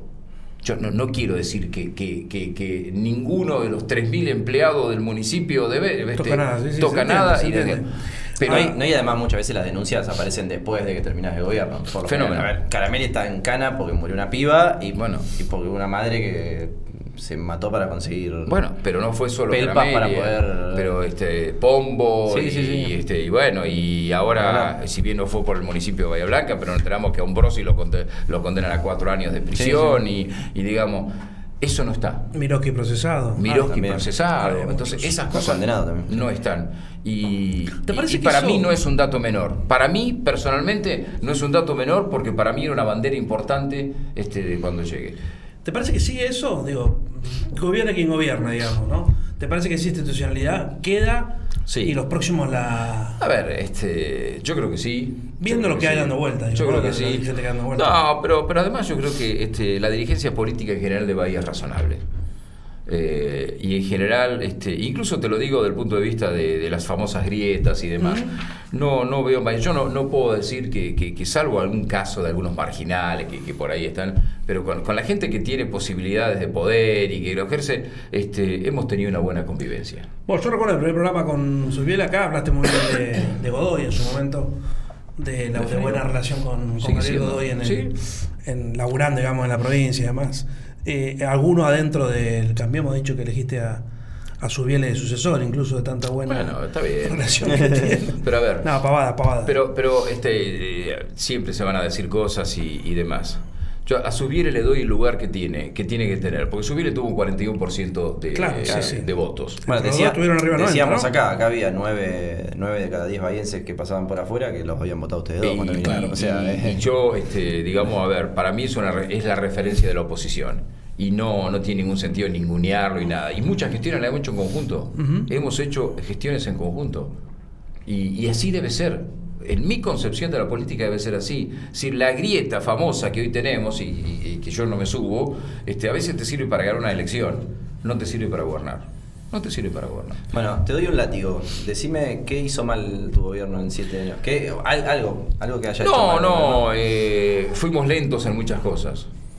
Fuimos, a veces por la, por la propia burocracia, eh, no, no, nos costó mucho, hay que, hay, que, hay, que, hay que conseguir, mirá, esta semana salió el primer, ahora por ejemplo, todos los trámites de ingenieros, arquitectos que tienen que, este, digamos, presentar planos, hacer, esto es todo digital y lo hacen de su casa, no ¿En van más a la oficina. ¿Te creemos? Sí, ¿Es sí, real? sí, sí. Muy bien. Sí, pero ¿sabés que nos costó? Cinco años. Sí, sí, lo Y sé. vos sabés. Sí, sí. Pero primero por algunas resistencias y después por, por toda una cuestión. A partir del año que viene vamos a tener este, mucha más digitalización y despapelización en el municipio. Pero, pero estamos hablando del séptimo año. ¿Es una experiencia también? costó. No, Gente es, muy digamos. difícil. Hay cosas, hay la- hay- hay- es muy difícil hacer cosas en la, en la función pública. Y, y también a veces es, pero ya no puedo hablar de inexperiencia hoy en el No, no, pero por ejemplo en los años No, que hasta que Pero, pero sí, ¿no? digamos, este, Gente nueva, era mucha pero, gente nueva Pero sí, y hemos, en algunas cosas hemos dado marcha atrás en algunas, en algunas cuestiones. Este, yo, a ver, si vos me decís, califica tu gestión, yo te digo siete puntos. Mi percepción. No te voy a decir una gestión de ¿Y arrancaste pensando no. que iba a ser más? Sí, Sí. sí, sí, sí. Este, uno siempre tiene expectativas de hacer más, Eh, pero tenés dificultades. Este, y, y hoy tenemos una debacle. te- primero, en este, en esta, en esta segunda gestión donde yo tenía más expectativas de algunas cosas, arranqué con dos años de pandemia, Ah, encima donde toda la plata este, que teníamos para obras, para cosas, to- fue todo boom a salud, al hospital y demás. 63% de los casos de COVID de Bahía se atendieron en hospital municipal, Sí, habiendo siete hospitales. ¿Sabes la plata que es eso? Y que a veces... No, el octavo Ocho es el el- militar, pero claro. está bastante desactivado. Entonces, eh, ahora, por ejemplo, este año, teníamos 330 millones del FIM para hacer obras de asfalto y demás. En diciembre se ¿Qué votó eso. El Fondo de Infraestructura Municipal que tiene los 135 distritos. Se votó en diciembre. ¿Sabes cuándo firmamos el acuerdo po- con provincia? En agosto. La mitad de guita. Y cuando fuimos a decir, bueno, compensen o no, eso es lo que hay. Y entonces este, teníamos 50 cuadras de asfalto o 60 con esa 30, plata. Y no, bueno, creo que vamos a terminar haciendo todo porque ponemos de otro lado que, que la recaudación está Sí, sí, bastante pero no te bien. y demás. esa misma, bueno, ¿no? siempre tenés ese, ese tipo de, de limitaciones. Eh, hemos puesto mucho el énfasis este, en el espacio público en los últimos tiempos. Creo que hay una mejora notable. ¿Por qué hiciste eso? Porque, porque vemos que la gente necesita y, y se acentúa después de la pandemia. Hoy el Parque de Mayo es otra cosa, mañana se inaugura el primero de los carritos nuevos y siguen los otros cuatro, va a ser muy bueno. Estamos avanzando en la segunda etapa del Parque Independencia, que hacía décadas que no tenía ninguna Oh, intervención. Estaba re abandonado. Este, y, y- y va- y ya estamos licitando la tercera etapa. Vamos ahora por lo de, por lo de 14 de julio. Este, y, y bueno, y en estos días vamos a hacer algunos anuncios también. Vamos, vamos a tener un año 2023 de mucha obra con fondos propios también. Viste que el espacio público es como central, ¿no? A veces se piensa que las ciudades Pero salgan un domingo. Salgan un domingo. explotado, sí. Este, explota todo, pero explota. Cuando decidimos que los autos no entraban más al parque, que también nos costó y además que hizo una gran medida, que solo la pudimos hacer por la pandemia, pero la gente se desplazó, por ejemplo, por la carretanga. Claro. Si vos tenés gente un domingo que está lindo, haciendo picnic hasta en el. Después del puente. Hasta el cementerio privado. Sí, sí, sí. Sí, este, sí, sí lleno. Bueno, el espacio público. El otro día pensaba, ¿qué hacen? Porque hay gente que se, tira a tomar mate afuera, en la puerta del cementerio. Sí, era raro, es raro. Mate, ahí charlando en, Vos sabés que te cuento, una, una anécdota. Iba tanta gente a ese lugar que un día se instaló un carrito con música de ah, cumbia. Entonces, este, la gente, entonces. dejó de ser de paz, digamos. El lunes, el lunes siguiente me llama Buenacorse y me dice, che, mirá qué puedo hacer. ayer me, toda la gente se, estaban todos, habían ido a ver a su cosa y a, joda. Y había cumbia villera afuera. Entonces tuvimos que ir y sacar el, No, viene. La verdad que venía tanta gente, vino no, sí, comercial. Obvio. Pero. Che, ¿y hay algún momento en la gestión que tuviste que tomar una decisión que, no te gustó para nada? No, a veces cuando este, yo he sido bastante inflexible con, funcionarios que por ahí faltaron en su momento o tenían alguna denuncia y, y aún sabiendo que por ahí era infundada, mm, los corté. Es decir, este, a Pancho Caspe lo, saqué de un cargo porque tenía una denuncia. Lo volví a poner cuando la justicia determinó que era infundada. Me pasó lo mismo con Juan Campos, que estaba delegado en Noroeste, y, una mujer fue y dijo que le había hecho una propuesta indecente, todas, todas esas cuestiones. No se probó y bueno, y hoy está trabajando en otra área, pero a veces sabés que tenés que tomar esas, esas medidas. La mayoría lo ha entendido. Yo tuve problemas, me parece, con, solo con dos funcionarios. Uno que por ahí lo cruzo y no me saluda, este, porque creía que iba a ser secretario toda la vida, y un día le dije, mira, no, no lo voy a decir, pero fue un secretario, de, toda la vida. Un secretario de la primera época. Este, se fue a la puteada. Este, y, bueno, y la verdad que no, no entendió. La gran mayoría, uno de los primeros funcionarios, pero yo conservo cartas de algunos funcionarios que le pedí la renuncia, que la verdad este, son espléndidas, porque gracias por la oportunidad que se dio. Y algunos pocos este, se fueron este, se fueron mal. Y a veces tenés que. ¿Alguien hace una carta de renuncia que no sea lo formal? Sí, sí, sí. O sea, sí, ¿alguno te puteó ponerle una sí, sí. No, no, no, ah. Al contrario, tengo algunas cartas que son unas piezas. Este, este, de halago, decís vos. De, ¿eh? de agradecimiento, eh, en vez de decir, a ver, me sacás faltando dos años de gestión, este, y no, agradeciendo los cinco años que estuvo. que estuvo. Y me parece que es, que es lo correcto, no todo el mundo. Pero sí, a veces uno tiene que tomar decisiones que, que, por eso son del agrado, ¿no? Que no son del agrado. Escuchame una cosa, vos dijiste en un momento que eh, cuando encontraron el cuerpo de Micael Ortega había sido el momento más difícil de tu gestión. Sí. ¿Sigue siéndolo? Me parece que sí, porque fueron 20 días este, realmente que estuvimos todo el día con el corazón en la boca, como se dice, y la verdad que se pusieron esfuerzos de todos, de todos lados, de provincia, este, y, la verdad, y a veces con momentos amargos. Me recuerdo un día en que este, alguien llamó diciendo que habían encontrado algo, no sé, en la zona de, de, de Grumben, creo que era y 100 policías para allá, qué sé yo. Y después el otro día nos dimos cuenta que este, habíamos sacado del sector norte de la ciudad y hubo una serie de robos porque fue una cosa direccionada. Este, se quedó sin policía todo un sector porque fueron todos detrás de una pista falsa. Digo, esas cosas pasan. Terribles, horrible. Y, y, la verdad que, que fue un, un hecho este, sismático. ¿no? Y todavía recuerdo el momento que, apareció el cuerpo, que fue un sábado, había ido a una función en el teatro, este, y, la verdad que este, por, por, la madre de Micaela y, por lo sismático que fue en la ciudad, bueno, después también incluso derivó en, en, este, en una cuestión nacional ese, tema, ¿no? Pero fue un hecho... Sí, sí, fue de lo más... De lo fue, más fue feo que viviste, más, allá, más allá de que uno tampoco tenía la responsabilidad total, porque obviamente era la policía, la justicia,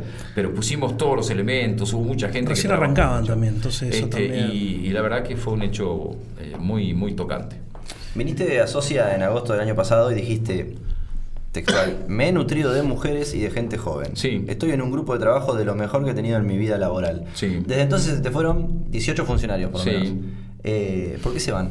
No, pero son de, todas circunstancias diferentes. A ver, este, algunos que algunos les pedí la renuncia por, por, por, por distintas razones. Otros se fueron eh, porque ya estaba pautado, digamos, a ver, no sé, dos nombres se me ocurren en este momento.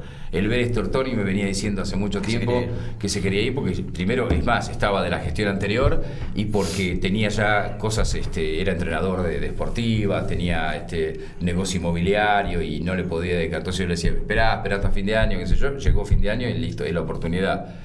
Lo mismo Karina Mahón. Karina Mahón quería volver a su estudio privado ya hace bastante tiempo y la, contuve, la contuve, la contuve hasta que llegó el momento de listo, la reemplazamos.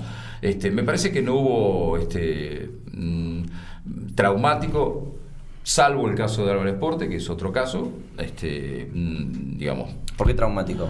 No, porque digamos alguien con el que habíamos trabajado muy, este, muy mucho durante cinco años, seis años, este, y en un momento dado, por una circunstancia casi personal, este, eh, tuvimos que cortar esa relación, digamos, y nada. Este, tengo una buena relación con él, pero le tuve que pedir la renuncia.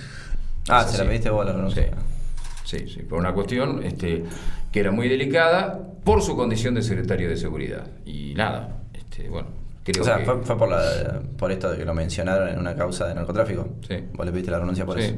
Y era, era, a ver, este, después quedó en la Había nada. sido un secretario importante, sí. Y era un secretario importante. Yo, sí, si alguien está mencionado en una causa que, que, además tiene este, tuvo sus consecuencias y sus bemoles, siendo secretario de seguridad. Sí, sí, es. Este, y lo entendió lo entendió. Eh, en definitiva creo que la causa quedó, quedó en la nada y bueno, y hoy tiene aspiraciones de intendente. Sí, sí, ya puso un local y todo. Exactamente. Dos nombres antes de ir cerrando. Bueno, pero a él no lo volviste a llamar. Pero tengo la causa quedó en la nada. No, no, ah. porque ya, ya, ya él incluso, este, digamos, encargó, porque, a ver, eh, cuando queda en la nada un poco esa hora, cuando ya él está lanzado de, otra manera. No, y aparte vos te cambia la, va, siempre dijiste, te cambia la situación de seguridad en relación a, Totalmente. bueno, eso, eso también vino, vino casi simultáneamente. Nosotros teníamos un involucramiento en, la, en, la, en el tema de seguridad importante con Cristian Ritondo, básicamente, porque teníamos presencia. Es decir, Ritondo en cuatro años nunca designó un comisario en Bahía sin consultarme por ejemplo. Claro. Cosa que ahora no, no, no, no pasa. yo no critico esto, son formas distintas. Sí, Bernie ha vuelto a una, a una, cosa centralizada absolutamente. Bueno, este, cada cual tiene su librito y, y, te digo, es uno de los ministros con los que más hablo de la provincia. Sí, ¿no? que viene un montón, ¿no? Y que viene y demás. Bueno, está complicado ahora un poco, pero... Y sí. Bueno, escucha, ¿por qué tardaron tanto en poner una cortita, pero en poner eh, en orden esto del segundo? De que ande las cámaras, de convocar. No, eh, ahí, ahí pasaron varias cosas. Se fue cayendo, digamos. Se fue cayendo básicamente porque en algún momento, en este año, básicamente, eh, primero este, no, no, no, había plata y la, la, plata se consiguió allá por abril, mayo de este año. Eh, y después, este, cuando ya teníamos casi todo diagramado, las empresas que son tres solamente que podían estar, nos dijeron no nos vamos a presentar ninguna porque no hay material. Empezaron las restricciones. No había tecnología, no había no, no, no, no, no entraban. Pero no solo cámaras, porque este es un proceso mucho más importante. Nosotros vamos, estamos con, licitando, ya licitamos este, portales de acceso, lectores de patentes, un nuevo centro de monitoreo en el centro. Este, y, ¿Dónde va a estar? ¿Se sabe no? Sí, sí, pero no te lo voy a decir por ahora. pero este, vamos a averiguarlo. Y nos encontramos, por supuesto, y nos encontramos con, con, con que todo el mundo nos pedía, a tal punto que abrimos la licitación y finalmente la forzamos. Y de las tres se presentó una sola. Sí, sí, sí porque hay enormes dificultades para conseguir la tecnología que nosotros queremos. Pero ojalá se. raro no se haya presentado Vigilant, va, Security, ¿no? Que, que tenía todo el sistema. Y... este, no se presentó NEC, que vino acá y investigó todo. Bueno, este, eh, es un momento difícil porque te cuesta conseguir muchas cuestiones. Básicamente fue, fue por eso y es una inversión importante, estamos hablando de 800 millones de pesos en dos años. Sí, sí, sí, es un montón. Bueno, ojalá de eso, ¿eh?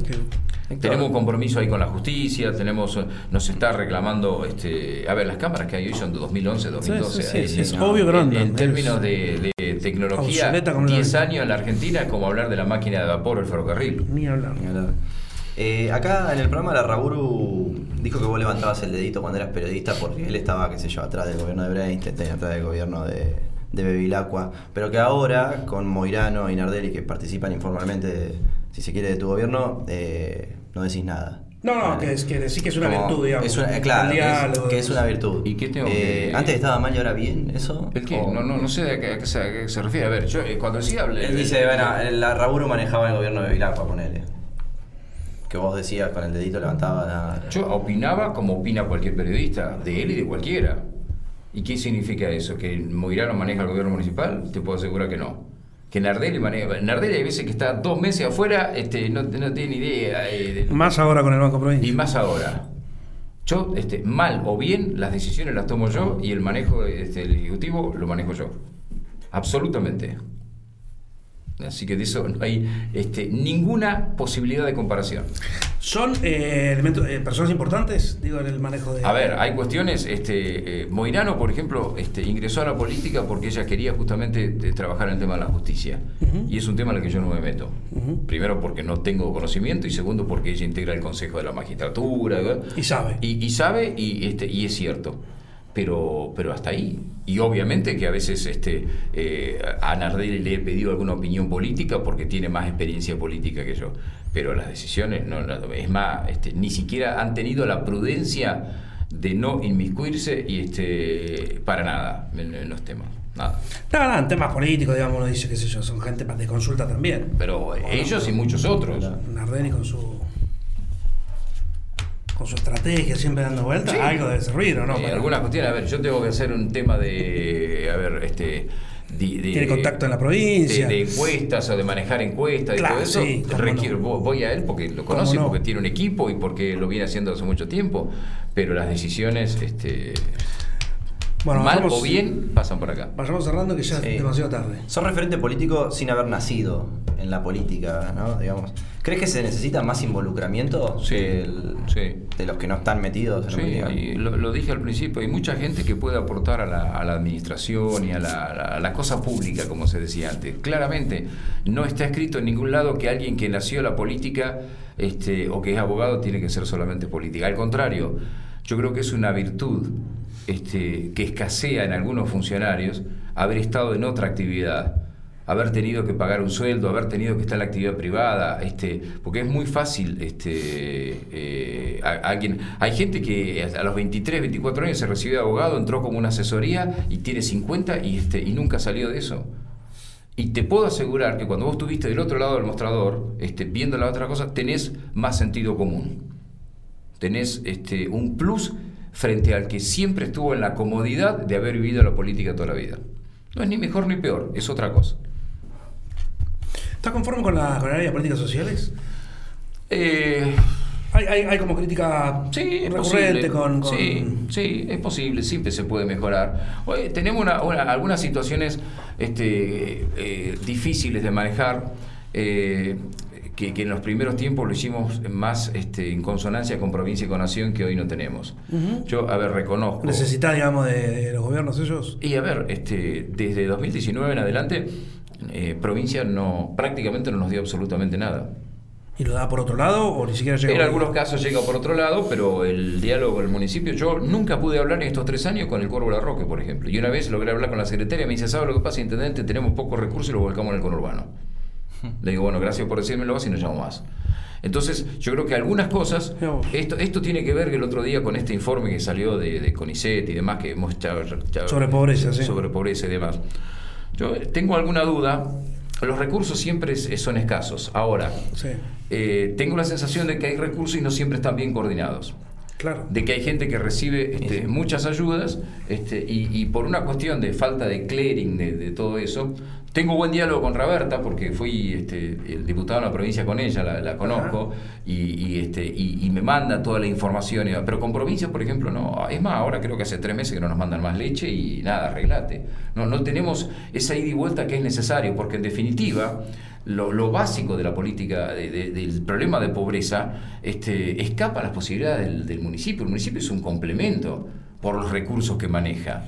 Sí, sí, es algo que pida, que sabe que esté golpeando puertas todo el tiempo. Pero, pero es, complejo, es complejo. En la primera época, sobre todo en la época de que López Medrano era ministro en la provincia y demás, nosotros hasta el 2019 tuvimos, teníamos una partida de eh, este, elementos de construcción, de alimentos y demás, que era similar a un distrito medio del conurbano. Entonces, los distritos conurbanos recibían y Mar del Plata y Bahía también. Bueno, a partir de 2019 eso se cortó. O sea, en pandemia tampoco hubo tanta... No, no. no. no. Eh. hay otra cosa que hablamos acá cuando vino a ¿no? Ahora, siempre, eh, digo, esto es, siempre hay cosas para mejorar, claramente, y, este, y en el tema social, eh, Bahía tiene una, una, una, una, cuestión, así como, como decíamos hoy, que nunca llegamos a tratar de, ganarle a las calles de tierra y de asfalto, la desigualdad en Bahía es manifiesta. Y es muy difícil, y menos en esta época, una inflación del 100% no la, no la cortas nunca. Cada vez la brecha es más grande. Pero tenés una desigualdad importante que también se traslada ahora al tema educativo. Este, y eso no te hace repensar, digo, 50% de pobreza o un poco menos, pero... No, acá, acá, acá estamos por debajo de la media. Este... ¿No te hace repensar en decir, bueno, a ver, los recursos los repensamos, no sé, los pensamos en cómo... Pero no es una cuestión solamente de recursos. No. Eh, no es una cuestión de recursos. El tema educativo, por ejemplo, es un tema que debe preocuparnos. Hoy, eh, pongo como ejemplo, eh, el nivel medio de la educación ha caído muchísimo, por distintas circunstancias, agravado por la pandemia. Y hoy la sensación que todos tenemos es que vos salís de, una, de un nivel medio, salvo alguna escuela técnica y demás, eh, y no, no te garantiza un trabajo. No, tenés un trabajo. Aún así. Ni siquiera el ingreso a una carrera, porque. Bueno, aún así, aún así, casi la mitad de los jóvenes no terminan el secundario. Claro. Y eso tiene directa relación con la, con la evolución social. Digamos, hoy, hoy, hoy, hoy el mundo, este, cada vez estamos más lejos, el mundo eh, necesita este, de, gente capacitada, formada, de ir, de ir por más, y tenemos un declive importante. Y entonces alguien que no termina este, el secundario hoy no tiene aspiración de un trabajo formal. Bueno, pero es ahí se podría convocar a hagamos algo con la educación, ponele. Bueno. Che, no hagamos algo por la educación. Sí. Eh, la última no tenés, no tenés herramientas desde un municipio para hacerlo. Bueno, justamente de por eso. Ahí, por ahí está en la, en la gestión, digamos, lo único por ahí que te puede hacer porque la guita no alcanza. Sí. Y, a ver, y tenemos, y tenemos buena experiencia en otros ámbitos. ¿no? Esto, que te digo de, que no te atienden y demás, yo no, me quejo en general. Eh, el gobierno de la provincia, por ejemplo, que el que más tiene relación uno, está bastante parcelado ¿no? con, con los ministerios. Con algunos tenemos una relación muy buena, dije de Bernie, hablé con el ministro de, Obras Públicas, este, digamos, hay, hay, funcionarios con los cuales te llevas bien, otros ni, ni, ni siquiera este, podés hablar. Eh, pero, pero falta esa coordinación para encarar juntos, que en algunos aspectos funciona. El fondo educativo, por ejemplo, fue una solución. Un día, un día se dieron cuenta que había muchos fondos para arreglar escuelas, pero que los manejaban mal porque hacían una licitación en La Plata, ¿no? y licitaban una escuela en Bragado, una en Bahía Blanca, una en Patagonia, y la ganaba una empresa. Hay una que era Málaga Construcciones que dejó el Tendal en su momento. Y entonces nadie sabía dónde era la empresa. Y entonces, en un momento cambiaron y dijeron, nosotros tenemos la plata, conveníamos con los municipios, los que licitan, los que certifican y controlan son los municipios. Y nosotros le damos la plata. Funciona a la perfección. Claro. Este, y eso debería hacerse en, muchas otras cosas. Bueno, el, municipio justamente tiene cada vez más responsabilidades y menos autonomía en algunas cosas. Y menos recursos. Hablamos de seguridad. Te, transfieren, a ver, si hoy no fuese por el municipio, los patrulleros no andan ninguno. Claro, bueno, eso, eso, pasa desde el año 2013 más o menos, es tremendo, o sea, y cada vez peor. Exacto. Ahora, ¿qué harías de distinto en la MUNI si Bahía tuviese autonomía? No, eh, eh, a ver, yo creo que tenemos el gran desafío para el próximo gobernador es ir avanzando en la autonomía de los municipios. Tampoco una autonomía este, de gradual, que esto, gradual, donde vos puedas esto, esto que, yo te que, mencionaba de que puedas tener un control, este, no se pueden digitar cosas desde la plata. Entonces, vos tenés que tener un manejo de, autonomía para hacer obras, para, para todas esas cuestiones, porque el municipio es el que mejor conoce la realidad de sus lugares. Este, incluso en algunos aspectos de la educación, de comedores, este, yo le daría este, a los municipios más autonomía y más responsabilidades y contralor, obviamente, y contralor, que los contralores existen, los controles, el Tribunal de Cuentas funciona bien, a veces los tenés todos los días controlándote, los municipios tienen que tener esa autonomía para que en el día a día seas vos el que, el que, el que puedas este, dar respuesta. Eh, dar respuesta. Obviamente, si te transfieren responsabilidades pero no recursos, y estás al horno, que a veces es lo que te pasa. La última, vuelvo a, los recursos, ¿no? Que decís y por ahí va por ese lado, pero ¿por qué nunca tuviste un área de producción fuerte que estos siete años haya salido a buscar inversiones, que, que viajen, que se muevan? Eh, Hubo algunos intentos. Sí, hoy, tenemos un área de producción que está coordinando, este, eh, digamos, y, este, y, se hacen algunas cosas, por ahí no en la, en la, envergadura, por, por a, lo mismo. La verdad es que no hemos tenido, no lo puedes hacer este, en conjunto y no hemos tenido, sobre todo en los últimos tiempos, primero, el área de producción durante el gobierno de María Eugenia Vidal fue de lo peor que hubo. Mira de todas las áreas del gobierno de Vidal, el peor fue de producción. Nunca hubo ministro de producción que entendiera de producción. Arrancamos mal, digamos. Entonces, nunca tuvimos esa posibilidad. Nosotros siempre quisimos quedarnos un poco con esa bandera y nunca lo logramos.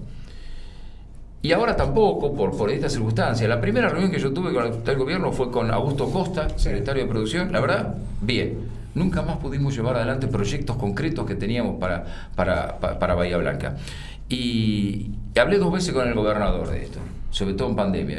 nosotros tenemos algunas ideas, este, Axel, queremos ver este, eh, cómo salimos. La post-pandemia tiene que ser incentivando producción, Bahía tiene algunas cuestiones. Las dos veces me dijo lo mismo. De la pandemia y de las crisis vamos a salir con más Estado. ¿quién alimenta ese Estado? ¿Dónde sacas más Estado? ¿Quién, digamos, anoche este, Melconian dijo que hoy en la Argentina hay 6 millones y medio de personas del sector privado que pagan impuestos, este, 6 eh, millones y medio de personas... De 40. De 46. Entonces, ¿cómo más Estado? ¿Qué es más Estado? y, no hemos podido vertebrar, necesitas vertebrar este, una, ahí sí que tienen que alinearse provincia, municipio. Entonces, sí, salís a buscar cosas, este, algunas cosas, Bahía Blanca va a tener inversiones y, está teniendo, tienen que ver con su ubicación geoestratégica. Sí, sí, solo porque está acá. tiene que ver porque el, gas de vaca muerta tiene que venir para acá. Sí, este, pero no hay un incentivo a la producción en la Argentina. Hoy, este, ser productor en la Argentina es mala palabra. Hoy el productor en la Argentina, en distintos ámbitos, están para ver cómo le sacan un peso más o cómo paga un impuesto más. A todos, sí. Sí, pero, pero a los sectores productivos, básicamente. ¿Quién va a venir a invertir 14 dólares? Entonces, este, independientemente de lo cual, siempre insisto, todas estas cosas que decimos, se puede hacer más, se puede hacer más. vamos a pasar a las encuestas crueles, que, que ya es tarde. Vamos, esta sección la auspicia Capitanes Coffee House. ¿Tomas café? Esta es la más larga, la más este, entrevista más larga. ¿Viste? Sí, está bueno. Nunca te pasó, ¿no? El otro día fui a un. El otro día, este. ¿Tuviste en Capitanes? Sáquenla, sáquenla. No, pero fui a una. Fui a una reunión este, de una colectividad y este. Y, y probé café. Muy bien. Andá, Capitanes. Está ahí a la vuelta de Alemi Sarmiento. El Sarmiento es un lugar muy simpático donde puedes elegir entre distintos cafés, de distintos lugares, Colombia, Kenia, todo el día. Hay uno, uno de los chicos de Municipal. Creo que trabajan en áreas legales. Sí. Eh, sí, Donari. Creo que es uno de los dueños. ¿Tenés que ir a tomar café? ¿El abogado? Sí. Muy bien. Bueno. Tenés que ir a tomar café. Tiene que invitar. Que nos ayudan. muy bien. Y auspician las encuestas crueles. Las encuestas crueles dicen, por ejemplo, no puedes hacer una de estas dos cosas. ¿Cuál? ¿Probar comida nueva o hacer amigos nuevos? No podés hacer. Nunca más vas a poder. O, dejar de probar comida nueva o dejar de hacer amigos nuevos.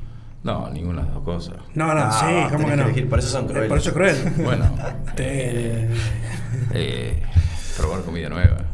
Preferís seguir haciendo amigos siempre, y... Siempre podés, siempre encontrás amigos nuevos. La comida con lo que ya está, ya está. Sí, totalmente. Y además ya entra una época que tengo que comerme Hay que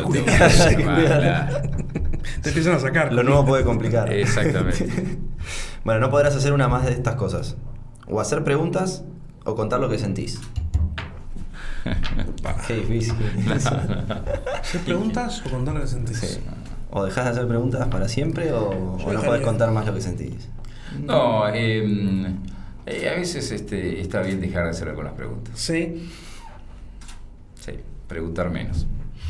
Mejor. Lo que pasa es que es un defecto de profesión. Y claro, pero bueno. Pero en este momento de tu vida está, ya podés dejar de preguntar. Sí, algunas cosas este, conviene mejor que no, mejor no, no preguntar. Otra más. ¿Qué preferís? ¿Llegar muy tarde siempre? O sea, a partir de ahora vas a llegar siempre muy tarde. Dijo que llegaba a 20.50 acá y llegó a 20.50. Sí, sí. eso, es importantísimo. Soy el informe de la, eh, pero también es un defecto de profesión. Eh, habría estado 30 años este, con, por ejemplo, un programa que empezaba a 6 y media. Una, imposible. Me cuesta aplicarlo en, con algunos funcionarios. bueno, ¿qué preferís entonces? ¿Llegar muy tarde a partir de ahora siempre o no poder sentir admiración nunca más, de ningún tipo. Ni por alguien, ni por algo, ni por No, a ver, este, es, cruel realmente, pero, pero, pero, pero, a ver, este, no, no puedo decir que voy a llegar tarde, cosas porque no. No te va a salir, es imposible. ¿Qué preferís? Es para siempre esto también.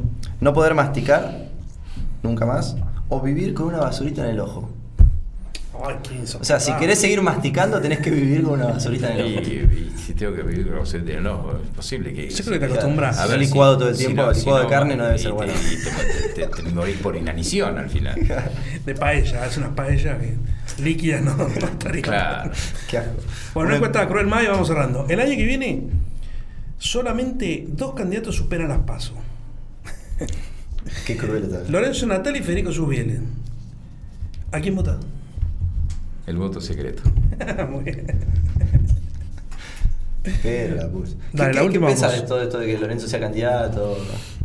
Todo el mundo tiene, tiene derecho. Tiene absoluto derecho. Es decir, a ver, candidato puedo haber. Este, a lo largo de todos estos años he visto muchísimos candidatos. Después, tema que la gente te vote. Hasta candidatos fantasmas. Pero se conocen ustedes, ¿no? Sí, sí, tenemos buena relación. Sí, sí. En una entrevista hace poco dijiste que si tuvieras que volver al periodismo harías periodismo de otra manera después de haber estado en la, función pública. ¿Qué cambiarías? A ver, eh, si tengo este, lo, bueno de, estar de los dos lados del mostrador. Este, yo siento hoy que eh, aún con buena intención y sin, y sin malas intenciones justamente, muchas veces opinaba sin tener toda la información. Porque ahora, estando del otro lado, me doy cuenta que ahí sí tengo toda la información. Y que determinadas medidas que uno toma es por, por, por tiene una razón. Y que vos como periodista no lo sabés. O sabés algunas, pero no todas. Y entonces, por ahí sería menos crítico, este, más investigativo y, más prudente. Está bien, pero hay, veces que no, no, podés obtener toda la información porque hay funcionarios que no hablan, por ejemplo. Está bien, claro. pero eso te lleva a cometer errores porque opinás muchas veces sin tener toda la información o por qué el funcionario tomó determinada medida. Y vos no lo sabés. Y vos criticaste algo y no lo sabés. Bueno, pero prenderías el micrófono del EU2 y te quedarías callado muchas veces.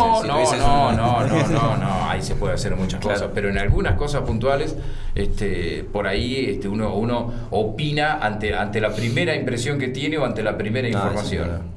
Entonces, pasó ahora con lo que hablaba mercado. Eh, algunos, este, no escuché a todos, pero así como escuché a algunos colegas que defendían a ultranza esto, este, otros, sin haber leído nada, pese a que se le dio a todo el informe, este, dijeron cualquier verdura. Y entonces, bueno, me, parece, eso te lo da la experiencia también. Creo que uno sería más cauto. Está bueno, nosotros jugamos bastante a los funcionarios que entiendan eso, que cuando vos le pedís información es para poder contextualizar y entender, no es para joder, ¿viste? Bueno, pero también tiene Hay información que no se puede dar, está bien. Pero tiene que ver con, también con lo que decíamos antes, no todo el mundo tiene la misma, todo el mundo está a, veces a la defensiva. a ver, yo no, bueno, no voy a cambiar a Sandy a esta altura porque no, vengas no, a y no va a hablar.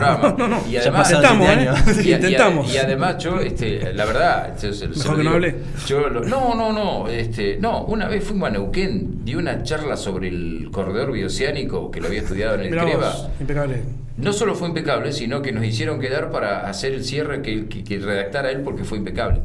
Pero, pero tiene su, su, aprehensión al tema. Ahora, yo lo elegí secretario de Economía para que maneje los números, no para que esté... Y la verdad que los técnicos a veces tienen ese problema. El secretario, el ministro, eh, por el que tengo respeto y lo, lo, he tratado bastante, el actual ministro de Economía de la provincia, que nadie sabe quién es, no, no habla nunca. Nunca. Díganme quién es el ministro de Economía de la provincia. ¿Quién es? manejar. No lo sé. No, ¿quién es? Pablo López llama. Pablo López. ¿Alguien sabía? tiene un apellido bueno, más común. Y el tipo, este, nada, está de tres años, eh, tengo buenas relaciones, le hemos llevado algunos proyectos, alguna idea, siempre nos atendió bien. Ahora, nunca habló. Y, y, y Sandy no habla. Ahora, ¿yo lo tranquilo que me acuesto a dormir con Sandy manejándome los números? Sí. Absolutamente. Bueno, pero vos, cuando era periodista, ¿no creías que todos los funcionarios públicos tendrían que dar respuestas? Sí, pero tampoco iba, iba, iba a, lapidar a aquel que, no quería hablar. Y, he tenido también, volvemos al tema de eh, economía, por ejemplo, ya que hablamos del municipio, este, de, los tantos. Estaba Borelli, fue mi secretario de Economía. Y Borelli podía hablar todos los días, porque le gustaba y era didáctico y demás. Ahora, en la época de creo estuvo Miguel Díez, que me dicen que era un excelente funcionario. casi no hablaba. Nunca, no. Bueno. No, no, lo de Santi es como paradigmático porque. No, pero, sí, siempre, jodemos acá con el Santi. Sí, porque es muy difícil. Y aparte, un, día, un día voy a una recepción y lo veo, este, entro y está Fabiana Húngaro haciendo una nota para televisión de Sandy, casi me muero. ¿Qué acá? No sé qué fue la convención. Acá pasa nada, le prendió la cámara, le puso el micrófono. Y, estuvo como 10, 15 minutos hablando, digo, fenómeno. No, y tiene otra cosa que salen los, laderos de él, salen, digo, tanto Garat como Seferino salen Sí, sí, pero bueno, este, insisto, tampoco lo puedo obligar a. Quisimos traerlos, quisimos, después como el Sandy no, quisimos hacer la dupla Garat. Eh, Seferino. Seferino, no me salía, Garat Seferino. Pero bueno, tampoco sé. Para hablar de este, economía estaba bueno. Y bueno, y son dos excelentes funcionarios. Y muy respetuosos. Si Sandy no habla, es difícil que ellos hablen. Sí, sí, sí. Un bueno, poco eso. ¿A qué político o política invitamos acá que quiera hablar? no, no podemos invitar. no podemos invitar ni a Nardelli, ni a Moirano, ni a. ¿Por qué no? Y porque no quisieron venir. Ah, bueno. Ah, ah eh, igual se apagan las cámaras. Fuera de eso, se apagan las cámaras, eh, ponemos una luz más tenue, mucho vino, un asado. ¿A quién invitamos ahora? ¿A quién sumamos acá como cuarto invitado o invitada? Eh, tiré un nombre, Marcos de Mergen. Marcos. Porque, porque pienso en el futuro. Porque pienso en el futuro. Y, hay otros, pero eh, Marco me parece una, este, una persona. Fabiola Bossi. Otra persona que tiene futuro en política y que para mí ha sido, no, sé si una sorpresa, la tuve que convencer este, mucho. Sí, nos contó acá. Este, porque no quería saber nada, y, es una, una, persona con sentido común, con, con, con, buen manejo, con liderazgo, con autoridad, este, realmente creo que tiene, tiene recorrido si ella este, decide en la política. Mejor Fabiola que toma vino, Marcos es como que con el alcohol no toma tanto. No, además está ahora en mucha práctica deportiva. Por eso, por eso. Surf y demás. Mejor Fabiola. Te regalamos de la temporada anterior y de esta. Eh, está. Muy bien. Los eh, los Gracias, por, Bueno, éxitos. éxitos en lo que venga. En serio. Muchas gracias.